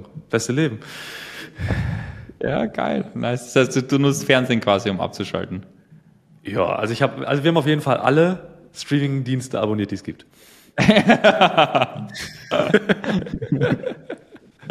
Aber dann, äh, aber kleiner, kleiner Addendum, es ist nie ewig so harmonisch. Das heißt nämlich so, ich habe oft in so Zeiten, wenn der Funnel und sowas fällt oder sowas, dann, ich würde sagen, ich sitze an ein oder zwei Abenden, an, ja genau, aber so an 20 Prozent der Zeit gehe ich dann wirklich so, wenn so 22, 22, 30, 23, wenn ich sonst so pennen gehen würde, gehe ich dann auch mal für so eine Nachtsession in einen dunklen Raum und mache noch irgendwas bis eins, zwei, so. Aber ich bereue es ja. am nächsten Tag auch immer wieder. Ja. Aber es ist sehr, sehr interessant, dass du einfach um, um 17 Uhr hörst du auf und du hast dann nicht so das Gefühl, hey, fuck, ich könnte noch was erledigen, was mich voranbringt und das will ich noch machen. Ich bin wirklich braindead. Dann, also dann kann ich ja nichts mehr machen. Das, ja. äh, ich versuche eigentlich, dass ich so bis 14 Uhr richtig produzierende Arbeit mache. Mhm. Und dann, wenn dann Calls anstehen, versuche ich die so 14, 15, 16 Uhr zu machen. Okay. Spannend. Ja, und dann, und wenn der letzte Call durch ist und dann ist 17 Uhr, nee, dann kommt der PC zu. Ja. Und beim Essen hast du eine bestimmte Routine, weil wie, wann hast du, wann hast du das angefangen, dein, dein Fitness-Game so richtig aufzubauen? Ja, also ich habe nie ich, ich war Weil nie die, die Leute, die das zuschauen, die Leute, die zuschauen, wissen halt gar nicht, wie geisteskrank dein, weil wie geisteskrank trainiert du bist und wie umfangreich dein Bizeps ist. Also gefühlt. Ich einmal das immer mehr auf LinkedIn. Also wenn man das sehen möchte, ja. muss man auf LinkedIn folgen. Ja, perfekt. Einmal, einmal waren wir so in einem Call und das weiß ich noch, da hast irgendwie, das war so wie gefühlt wie bei so einem Alex Hormozy äh, Podcast so, quasi so, irgendwie ist dann, irgendwie hast, ich weiß nicht mehr, was es war, du warst halt so bis da abgeschnitten gefühlt und dann hast du irgendwann so, ja. und dann hat man gefühlt so, einfach nur auf den Bizeps schauen müssen, weil er so umfangreich waren wie nur was. ja, also ich, also ich war nie nicht im Fitnessgame. Tatsächlich, also ich habe mit 13 okay. schon angefangen mit dem Sport oder mit 12 oder so. Also das äh, ja. super, super früh. Und äh, dementsprechend habe ich dann auch nie normale Alltagsernährung oder so gehabt, in dem Sinne, wie die meisten mhm. Leute das von zu Hause mitbekommen oder so, weißt du? So, das heißt, ja. ab da wurde Essen in Protein, Kohlenhydrat und Fett betrachtet. So, die, die ja. Phase gab es dann auch. Und dann habe ich so bis ich 25, ja, bis ich 23 war, so um den Dreh, habe ich das Ding halt wirklich richtig diszipliniert durchgezogen. Im Sinne von, ich habe jede Kalorie getrackt, ich habe wirklich dieses typische Meal Prep-Leben gehabt. Ja. Ähm, aber irgendwann war es nicht mehr so praktikabel. So, also wenn, das nimmt sehr viel mentale Kapazität ein, sich wirklich den ganzen ja, Tag lang um Sport Gedanken zu machen. Das ist brutal. Gerade wenn man jetzt irgendwie keine Wettkampfambition hatte, was ich jetzt nicht hatte, muss ich sagen. Ähm, dann ist halt, ist, eigentlich ist das ein Nullsummenspiel. So, warum machst du es dann, so, wenn, wenn du so ja. hart? Dann wurde das Studium intensiver. Ich habe ja dann auch mein Staatsexamen in einer brutal schnellen Zeit gemacht. Das heißt, ich habe auch sehr, weil ich es fertig mal haben wollte. Ähm, deswegen war dann auch so Work-Life-Balance dann so nicht mehr vorhanden in der Zeit. Ähm, und dann ist es ein bisschen schleifen gelassen. Und dann ist es halt so auf 80-20-Prinzip gegangen. Ne? Und dieses 80-20-Prinzip ging durch ein paar Variationen. Und jetzt habe ich so den besten Approach eigentlich so für mich wieder so funktioniert. Also ich kann das auch super schnell runterbrechen. So, wenn ich aus dem Gym komme, dann äh, esse ich meistens was. So irgendwie einen, einen äh, Haferflocken mit Whey, so, so ein typisches Ding. Und dann esse ich den Rest des Tages nichts bis Abendessen. So. Und dann abends gibt's dann einfach pff, Hauptsache viel Protein. So. Und ja. Der Rest geht so. so. Entweder ist es dann, äh, wenn, wenn das Wetter gut ist, kann ich hier auf der Dachterrasse einfach ein Steak grillen oder sowas. Da, äh, das ist das Problem, wenn du dir richtig geilen Grill holst, dann schmeckt es ähm, dir zu Hause besser als im Restaurant. Das ist, äh, das ist das Problem. Aber nee, irgendwie Hauptsache viel Protein als Basis, irgendwas Normales dazu. Dann esse ich mit meiner Partnerin. Ähm, und danach gibt's dann irgendwie Hormosi-Style irgendein Dessert. So, das war's dann eigentlich. Ähm, aber das ist so, um, um auch den Körperfettanteil zu halten, Performance zu haben und jetzt irgendwie nicht groß ja. zu pushen. Weil außerhalb der Bewegung im Studio bewege ich mich halt nicht. So, das heißt, ich sitze den ja, ganzen Tag nur auf dem Arsch. So, und dann ist dein ja. Kalorienverbrauch jetzt auch nicht so hoch. Ähm, aber ich habe, aber als ich so, ich, nach der, nach, ich habe, ich hab, muss ich sagen, als Lockdowns und so waren echt zugenommen. So, weil dann wenig Sport und dann Stress essen und so. Und das war auch sehr stressige Phase. Als ich das loswerden wollte, habe ich halt einfach mit Fasten gearbeitet. So, das heißt, ich habe eigentlich mhm. Intermittent Fasting gemacht, bis abends nichts gegessen und einmal die Woche irgendwie in 48 Stunden äh, Fasten gemacht. So, auf ja. ganz simpel. Interesting. Und in der Partnerschaft, wie lebt ihr das? Ist, ihr habt, habt ihr eine Rollenverteilung, wo quasi ähm, deine zukünftige Frau, die ja, glaube ich, ihr am Freitag, glaube ich, heiratet. Freitag, ähm, ja ja, genau. Ist das, ähm, habt ihr, habt, wie, wie ist eure Rollenverteilung im Haus? Ist quasi so, dass sie kocht, außer du machst Steak oder wie macht sie das? Ähm, also so die organisatorischen Sachen, die hier so passieren, die macht sie. Also ich, wir haben ein bisschen Running Gag. Ich habe in meinem Leben noch nie irgendwie mir gedacht, ich muss neue Müllbeutel oder so kaufen. So, also mhm. Digga, gar keine Ahnung. Also es geht voll über meinen Kopf hinweg. So, also da mache ich, da ist mein Kopf komplett aus so, dabei. Also die, die hält den Laden schon am Laufen. So, und wenn ich irgendwie ja. mal merke, weil sie irgendwie ein Wochenende irgendwie weg ist oder so, oder ich ein Wochenende weg bin, so, da, was die Lebensfähigkeit angeht, ist dann auch wieder ein bisschen weit weg. So, das ist schon, ich brauche das schon, um zu funktionieren. Ähm, und Aber das heißt, der, der, das heißt, der Frau kümmert sich eigentlich ums gesamte Leben bei euch eigentlich, kann man sagen, oder? Alles, was. Um das alles funktioniert. Genau. Ja, genau. Das alles funktioniert. So, definitiv. Ja. Ähm, auch so was jetzt Termine angeht, die jetzt nichts mit Business zu tun haben und so. Also da vertraue ich ihr total. So, da hat sie Kalender-Access mhm. und dann werden Sachen geblockt und dann lehne ich die erst ab und dann sagt sie, nee, da müssen wir hin und dann müssen wir doch hin. So, also, das, also, das ist so im Kalender-Game. Ähm, aber das Essen und so, nö. Also ich sehe es ja als Feierabendbeschäftigung, also mich nervt Kochen nicht. Das machen wir ganz ah, gerne okay. zusammen. Wir haben echt schöne Küche hier, so eine Showküche mit großer Insel und so. Da kann man echt. Das ist mm. cool, da kann man ein bisschen reden und so. Also ist jetzt überhaupt nicht überoptimiert, unser, unser Essensding. Also ja. das ist, sondern wirklich Social Place, was, was wir hier machen tatsächlich. Dann Catch-up vom Tag, da redet man, was so passiert ist. Das machen wir da schon. Ähm, ansonsten ja, also ich hält mir voll den Rücken frei in allem. So dass ich halt wirklich die wenigen Aufgaben gut machen kann. Das ist, finde ich, das, was ich halt so häufig sehe. Teilweise zum Beispiel ein Kunde, habe ich gesagt, der hat sich jetzt vor kurzem von einer Freundin eben gratuliert. Ähm, weil was ich halt schon finde irgendwo, ich finde halt eine gewisse Rollenverteilung, ich bin jetzt nicht dieser Andrew Tate, hey, quasi gewisse Sachen und so weiter und so fort. Aber ich glaube schon sehr hart irgendwo an männliche und weibliche Energie.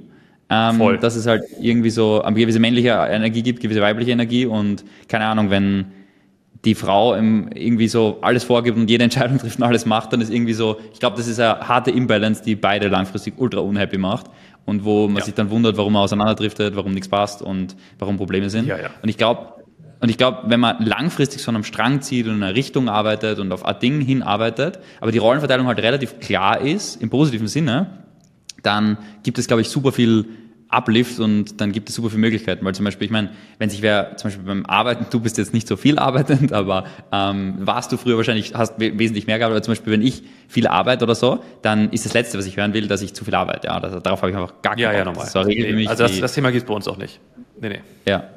Und ich glaube, das ist super wichtig einfach für, für super viele Menschen, dass sie einfach für sich klarer machen in einer Beziehung, was sind Musts und was sind Cans und was sind Dinge, die mhm. unbedingt als Regel etabliert werden müssen, ähm, dass, dass man einfach sinnvoll, konzentriert, fokussiert seine Sachen machen kann, weil so wie du sagst, man hat halt nur eine gewisse Anzahl Raum an Headspace und wenn man den halt ja. für alles Mögliche aufwendet, dann A ist das die Frage, ob das zielgültig ist und B, glaube ich, kann man, wenn man als Team gemeinsam angreift und die Spiele und die, die Aufgaben einfach klarer verteilt, kann man als Team viel weiterkommen. Ja, hundertprozentig. Also ich unterschreibe das total, was du gesagt hast mit männlicher und weiblicher Energie. Und ich sehe das auch immer sehr stark. Das ist das einzige Modell, was für mich jetzt so funktionieren würde. So, also was ich gar nicht könnte, wäre da jetzt irgendwie eine Partnerin zu haben, die viel zu Alpha ist in der Geschichte, dass sie jetzt irgendwie äh, dann, dann äh, den ganzen Ton vorgibt oder sowas, weil mich das total abfacken würde. So. Und genauso finde ich, man sieht das ja auch, wenn man andere Leute reflektiert, ob das ein, was für einen selber wäre.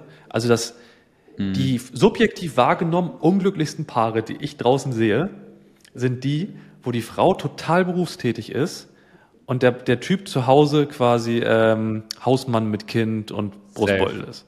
So. Er lebt die und weibliche Energie. Lang, die lebt. Genau, genau. Und es kann ja sein, dass das kurzfristig irgendwie notwendig ist oder dass die erfüllt oder was weiß ich. Aber ich habe noch nie das Gefühl gehabt, dass ich mir gedacht habe, boah, ich möchte so sein. Ja, Weil das so geil nach außen gewirkt hat, weißt du?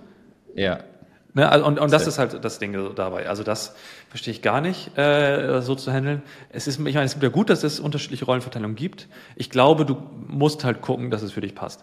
Ich wäre als Single aber auch nicht gut. So, also ich, ich habe das als total ausgleichenden Faktor. Also jetzt wirklich in Oder einer Beziehung zu sein mit einer Person, die dich ergänzt. So, also das ja, äh, äh, total der Bonus. Also das ist keine zusätzliche Komplexität. Ganz im Gegenteil. Ich wäre als Single deutlich weniger gut in dem Stuff, den ich mache. 100 Prozent. Wie lange ist es bei dir her? Also ihr heiratet seit die Woche. Wie lange ist es her, dass du Single hm. warst bei dir? Oh, gute Frage. Ähm, wir sind sechseinhalb Jahre zusammen. Okay. Ja, das heißt, mhm. ich war, aber ich war davor auch lange in einer Beziehung. So, das heißt, ich war irgendwie gefühlt drei Monate dazwischen Single. Okay, ja. okay. nee, also, also wir, wir kennen es nicht anders. So, wir haben uns kennengelernt, als ich studiert, als ich studiert habe. Also, wir haben gemeinsam gefeiert, als ich das erste Mal 1000 Euro verdient habe. Ja. Und so ging der ganze Weg hoch. Ja. Ja, das glaube ich, ist, glaube ich, wirklich ein gutes Ding und ist sehr interessant, muss ich sagen, dass ich, ich sehr viele Leute kenne, die sehr recht erfolgreich sind oder wie auch immer es nennt, zum Beispiel der Lukas Mankoff, ich weiß nicht, ob du den kennst, der war früher mhm. im, äh, im Amazon FBA Game ziemlich ja. gut am Start und ähm, hat mittlerweile auch sein Amazon Ventures äh, verkauft und macht andere Projekte und so. Oder auch ganz viele andere Sachen. Ist, also viele andere Leute. Ist sehr interessant, finde ich, die einfach ähm, äh, solides, ruhiges Privatleben haben, sind meistens dann auch die oder häufig, aus meiner Sicht die, die halt im Business, glaube ich, auch viele, viel sehr gut auf die, äh, auf die Reihe kriegen und halt den Fokus sozusagen da sind. Weil ich glaube, wenn man halt irgendwas stabil, langfristig gut lebt, dass das einem sehr, sehr gut voranbringt im Leben. Ja, klar. Also privater Chaos ist, privates Chaos ist auch Chaos. So, und ey, ja. das ist für mich unvorstellbar, wie ich mit dem, was wir jetzt aktuell machen, wie ich irgendwie auf Tinder swipen würde, dann wegen Café fahre, dann wieder erste Date-Stories und so erzählen müsste. So, mhm. Alter, ey, nee, echt nicht. Ja, fix. So viel. Das ist ja, das ist ja Freizeitstress, also. Ja, fix, fix. Alright, ähm, gut. Sehr, sehr spannende Einblicke, lieber Sebastian. Ähm, sehr, sehr spannende Themen auch, ähm, die wir dir durchgegangen sind. War richtig Was mich noch interessieren wird, äh, was mich interessieren wird noch, ist eine kleine Sache. Und zwar, ich bin ein großer Fanat von Produktivität. Ja, und über das haben wir jetzt so mhm. in der Form noch nicht gesprochen. Was würdest du sagen, sind so bei dir, außer dass du gerne in der Früh ins Gym gehst, was sind Dinge, die dich so richtig in den Flow bringen? Und mhm. ähm, was sind so Dinge in der Produktivität, die dich wirklich nachhaltig wirklich voranbringen? Ja, ähm, ich, ich sage auch, das sage ich den Jungs von mir im Team auch, also Kreativität braucht Platz.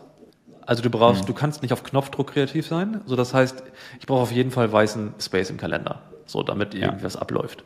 Ähm, dann brauche ich auf jeden Fall einen äh, geordneten Hinterkopf. So, und das meine ich dadurch, dass wir haben ja alle irgendwelche Sachen im Hinterkopf, wo wir merken, okay, das müssen wir noch machen, da musst du noch irgendwie was ausfüllen, da musst du noch Umsatzsteuer vor, äh, gut, du kennst Umsatzsteuer nicht, äh, aber da musst, da musst du noch irgendwas machen, da musst du noch, keine Ahnung, eine Rückmeldung machen.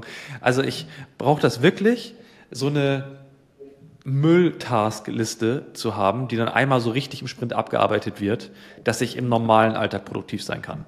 So, das heißt also wirklich, weil das raubt mir total mentale Kapazität, wenn ich weiß, ja, aber ich muss noch, keine Ahnung, ich bin privat krankenversichert, diese Arztrechnung überweisen oder so ein Scheiß. So, also, weiß nicht, das, dann mache ich das lieber und kann dann produktiv arbeiten. So, das heißt, dass das erledigt ist. Ähm, dann ist es auf jeden Fall, ähm, das Ziel klar definiert zu haben. Also wirklich so ein Arbeitstag, wo ich ohne wirkliches Ziel reingehe und nur so sage, ey, ich arbeite jetzt und guck mal, was sich so ergibt. Das sind meistens mhm. die Tage, die ich deutlich schlechter finde. So, also das finde ich sehr gut. Und ansonsten äh, Kaffee und Nikotinkaugummi. So, das, das, das ist, so ganz gut. Das ist so lustig. Nikotin ist für mich Nikotin ist für mich immer so was ultragiftiges gewesen. Und irgendwann einmal in einem Interview habe ich gehört vom Alex Amosi, dass er immer Nikotinkaugummi trinkt, äh, isst, trinkt, und dass das angeblich irgendwie im Gehirn an mega viel fokussierter macht und ähm, sozusagen hilft, dabei mehr, mehr im Fokus zu sein. Das ist super interessant. Ja, also ich habe es noch aus der Bodybuilding-Zeit. Das war ein äh, sehr bekannter Appetitzügler. und, da, und, daher weiß ich, dass das auf jeden Fall schiebt. Ja. Aber es auch, darum geht's gar nicht. Es ist auch ein bisschen Ritual. Und irgendwo ist es ja auch, guck mal, ist es wahrscheinlich langfristig das Gesündeste, was du machen kannst? Wahrscheinlich nicht. So. Aber ist das langfristig das Gesündeste, was du machen kannst, so hardcore zu pushen im Business? Wahrscheinlich auch nicht. Also du gehst du durch Phasen ja. durch. Ähm, ja. Und ich will mit 60 nicht mehr das machen müssen. Also nicht, weil ich das mhm. nicht mag, was ich jetzt mache, aber wenn ich irgendwie noch 15 Stunden Tage mit 60 machen muss, in denen ich hardcore produktiv sein muss, habe ich irgendwas falsch gemacht. So, das heißt, ich sehe es für eine begrenzte Zeit und deswegen äh, so will ich das auch maximieren, was ich dann an dem Tag vor mir habe. Das heißt, was wäre so dein Endgame, wo du sagst, da hörst auf, da gehst du auf extrem mit entspannter, mit extremer Entspannung auf Ibiza, chillend, ich glaube, ich würde das machen und dann würde würd ich mich langweilen. Also das auf ja, jeden Fall. Safe. Es gibt ja Statistik also, in Lebensversicherungen. Es gibt ja Lebensversicherungsstatistik, dass durchschnittlich ein Mann sieben Jahre nachdem er in irgendwie so muss man muss man googeln, wer das ganz genau will für die ganz blauen. Aber ähm, es gibt ja Statistik, dass durchschnittlich ein Mann sieben Jahre nachdem er in Ruhestand ist und kein Projekt, kein Ziel, kein Ding mehr hat, dass er verreckt. Heftig, glaube ich. Ja. Also, kann ich mir vorstellen. Nee, Endgame kann ich nicht definieren. Ähm, ich will wirklich aktuell, das sage ich mir auch jeden Tag, einfach im Saal bleiben. Also Das ist eigentlich so das. Ich glaube, Leute driften ab, weil sie zu lange außerhalb des Saals sitzen und dann auf einmal fragen sie sich, wie konnte das passieren? So. Also, da, weil du immer so leicht versetzt auf dem Saal sitzt, bis du irgendwann zu doll vom Pferd fällst. So. Deswegen will ich eigentlich gucken, dass ich im Saal bleibe und dann gucken wir einfach mal, äh, was abgeht. Ich werde jetzt nächstes Jahr 30. Habe ich auch nicht gedacht. So. Also mit 20 habe ich Dass nicht gedacht. 30 dass, wirst, äh, oder? Nee, aber, aber was ich machen werde mit 30. Also hätte ich mit 20 nicht sagen können. So, das heißt, keine Ahnung, was ich mit 40 machen werde. Aber ich weiß, wenn ich jeden Tag im Saal bleibe, Woche an Woche stacke mit guter Arbeit, Monat für Monat gucke, irgendwie ein geiles Level zu halten, dann gehen die Jahre schon ins Land. Ich verbringe Zeit mit coolen Leuten dabei und äh, genieße die Reise auf dem Weg dahin. So, das heißt, Endgame schwierig. Aber es gibt natürlich auch ein paar materielle Ziele, die man irgendwie noch hat, äh, wo man so sagt, okay, krass, das äh, wäre schon cool. Aber ich glaube, das muss immer zu der Lebensphase passen. Ja. Und was sind so Dinge in der Arbeit, die dir ultra viel Spaß machen? Aktuell ist es auf jeden Fall Leute mobben auf LinkedIn. Ähm, das hat richtig Spaß. Äh, aber abseits davon, ich find's richtig geil, wenn ein Plan aufgeht. Also ich weiß ja, ich find's richtig geil. So, wenn ich, ich schreibe so drei Tage an einem Funnel-Video, ich launch das, da läuft Adspend drauf und dann sehe ich, das ist wirklich besser als das letzte. Voll geil. Mhm. Also das äh, erfüllt mich wie nichts anderes, wenn, wenn das irgendwie passiert. So, dann natürlich, also das ist jetzt voll kitschig, aber wir haben so einen Client-Wins-Channel, wo wirklich Kundenergebnisse reinkommen von Safe. geilen Sachen, die wir gemacht haben. Ey, also das ist die einzige Slack-Channel bei mir, der nicht gemutet ist. So, weil das will ich sehen. Ja. So, und das, also das feiere ich, ey, total, das feiere ich total ab. So, wenn, wenn Ja. da geile Kundenergebnisse reinkommen. Ähm, und ansonsten, es ist ja auch alles voll meckern auf hohem Niveau, ne? Wenn man jetzt sagt, das mag man nicht, das mag man sehr gerne oder so. Also am Ende des Tages sitze ich hier in einer sehr schönen Wohnung, in einem entspannten Office, hab äh, ein geiles Team, bin in der, in der Nische, die ich geil finde, hab mit geilen Leuten zu tun. So, ich kann mir echt Schlechteres vorstellen. Ja. Das ist schon, also da gibt schon wirklich schlechtere Sachen auf dieser Welt. Ja, nice. Alright, ähm, Abschlussfrage an dich. Drei Punkte, drei Dinge, die du empfehlen würdest an, sage ich jetzt einmal, so Agenturinhaber, die so 10k monatlich machen, 10, 20k, ähm, die ihr Business zum Wachsen bringen wollen. Was wären so zwei, drei Dinge, die du ihnen empfehlen würdest ähm, mit der Erfahrung, die du hast? Punkt Nummer eins würde ich auf jeden Fall sagen, dass man, wenn man in einer Phase ist, wo man richtig viel arbeiten muss, dass man sich nicht direkt denkt, ich mache was falsch, sondern ich denke, gerade in dem Space ist es in gewissen Form notwendig, Sachen zu machen, die nicht skalieren, die extra Meile zu gehen, tatsächlich die Nacht durchzumachen, da irgendwie zum Kunden nochmal hinzufahren, weil irgendwas kaputt gegangen ist, um sich zu entschuldigen, keine Ahnung. So, also wirklich die, diese Basic Work zu machen, also das ist Ja. total gesund und nicht verkehrt. Aber man hört ja überall, ja, das darf man nicht machen und das muss alles durchsystematisiert sein. So, es ist halt Märchenvorstellung. So. Das heißt, die Phasen wird es geben, die Farben muss man meistern und die gehören dazu, das heißt nicht, dass man das falsch macht. So, das ist das Erste. Zweite, ähm, wenn irgendwas nicht funktioniert, würde ich halt immer gucken, ist es ein intellektuelles Problem oder ist es ein Marktproblem? So, weil es gibt halt äh, Inside-Faktoren, weil du es nicht besser weißt und du stößt dir den Kopf. So, dann, das kann man ja ändern, so, indem man halt reflektiert ist. Also selbstreflektiv dabei arbeiten. Wenn es jetzt Marktkonditionen sind, weil du jetzt irgendwie versuchst, Zeitungen als Kunden zu gewinnen, bessere Printauflagen zu machen, so, dann vielleicht mal gucken, ob die Marktkonditionen irgendwie die Sache unnötig erschweren. So, das heißt also, da mal zu gucken, okay, woran scheitert es denn so dabei? Und dann das dritte, man neigt, äh, gerade wenn es noch nicht so ganz läuft oder wenn man gerade auf dem Come-Up ist, könnte man geneigt sein, dass man sagt, ey, Hauptsache Sales machen, Hauptsache Leute rein, ich kümmere mich später drum und was weiß ich. Und die Ergebnisse müssen einfach nur okay sein, sonst äh, so, die müssen einfach okay genug sein, dass die Leute bleiben. So, also das ist mein Empfinden bei vielen Agenturen, dass so gearbeitet wird. So, Hauptsache, bevor der nächste Retainer rausgeschickt wird, nochmal ein kurzes Update geben, dass sie zumindest zufrieden sind dabei. So, aber es ist halt ein super schweres Ding und die besten Leute, die ich kenne mit den geilsten Businesses, die haben so abnormal abgerissen bei den Kunden, dass alles danach auf Easy Mode lief. So, das heißt, es mag kurzfristig nicht so wirken, dass das wirklich sinnvoll ist, die extra Meile für Leute zu gehen, aber langfristig zahlt sich das halt brutal aus. Und wir zehren jetzt noch von Cases, wo ich tatsächlich Nächte durchgemacht habe, damit der Kunde geile Ergebnisse hat. Ähm, Ja. Weil das wirklich Dividenden bis jetzt zahlt und drei Jahre später findet jemand raus, dass wir mit denen gearbeitet haben, der ruft die an und die sagen, doch, doch, das war wirklich gut. So. Und das ist halt ein Goodwill, den man nicht anders äh, hervorrufen kann dabei. Ne? So. Ja. Also das auf jeden Fall die Punkte. Und vielleicht zu guter Letzt, ähm, ich, ich sollte da irgendwie einen Fuß in der Zukunft und einen in der Vergangenheit leben, so. Ähm, also einen in der Zukunft im Sinne von die Sachen antizipieren, die kommen und gucken, ob man so ganz bisschen gucken kann, okay, vielleicht kann ich Trends hervorsehen, vielleicht denke ich auch mal an morgen und an übermorgen anstatt nur an heute. Und dann sollte man in der Vergangenheit auch mal gucken, vor einem Jahr hätte man wahrscheinlich für die Probleme gekillt, die man jetzt hat und vielleicht ein bisschen Dankbarkeit mhm. dafür entwickeln. So. Also ich bin auch gar kein spiritueller Typ. Überhaupt nicht.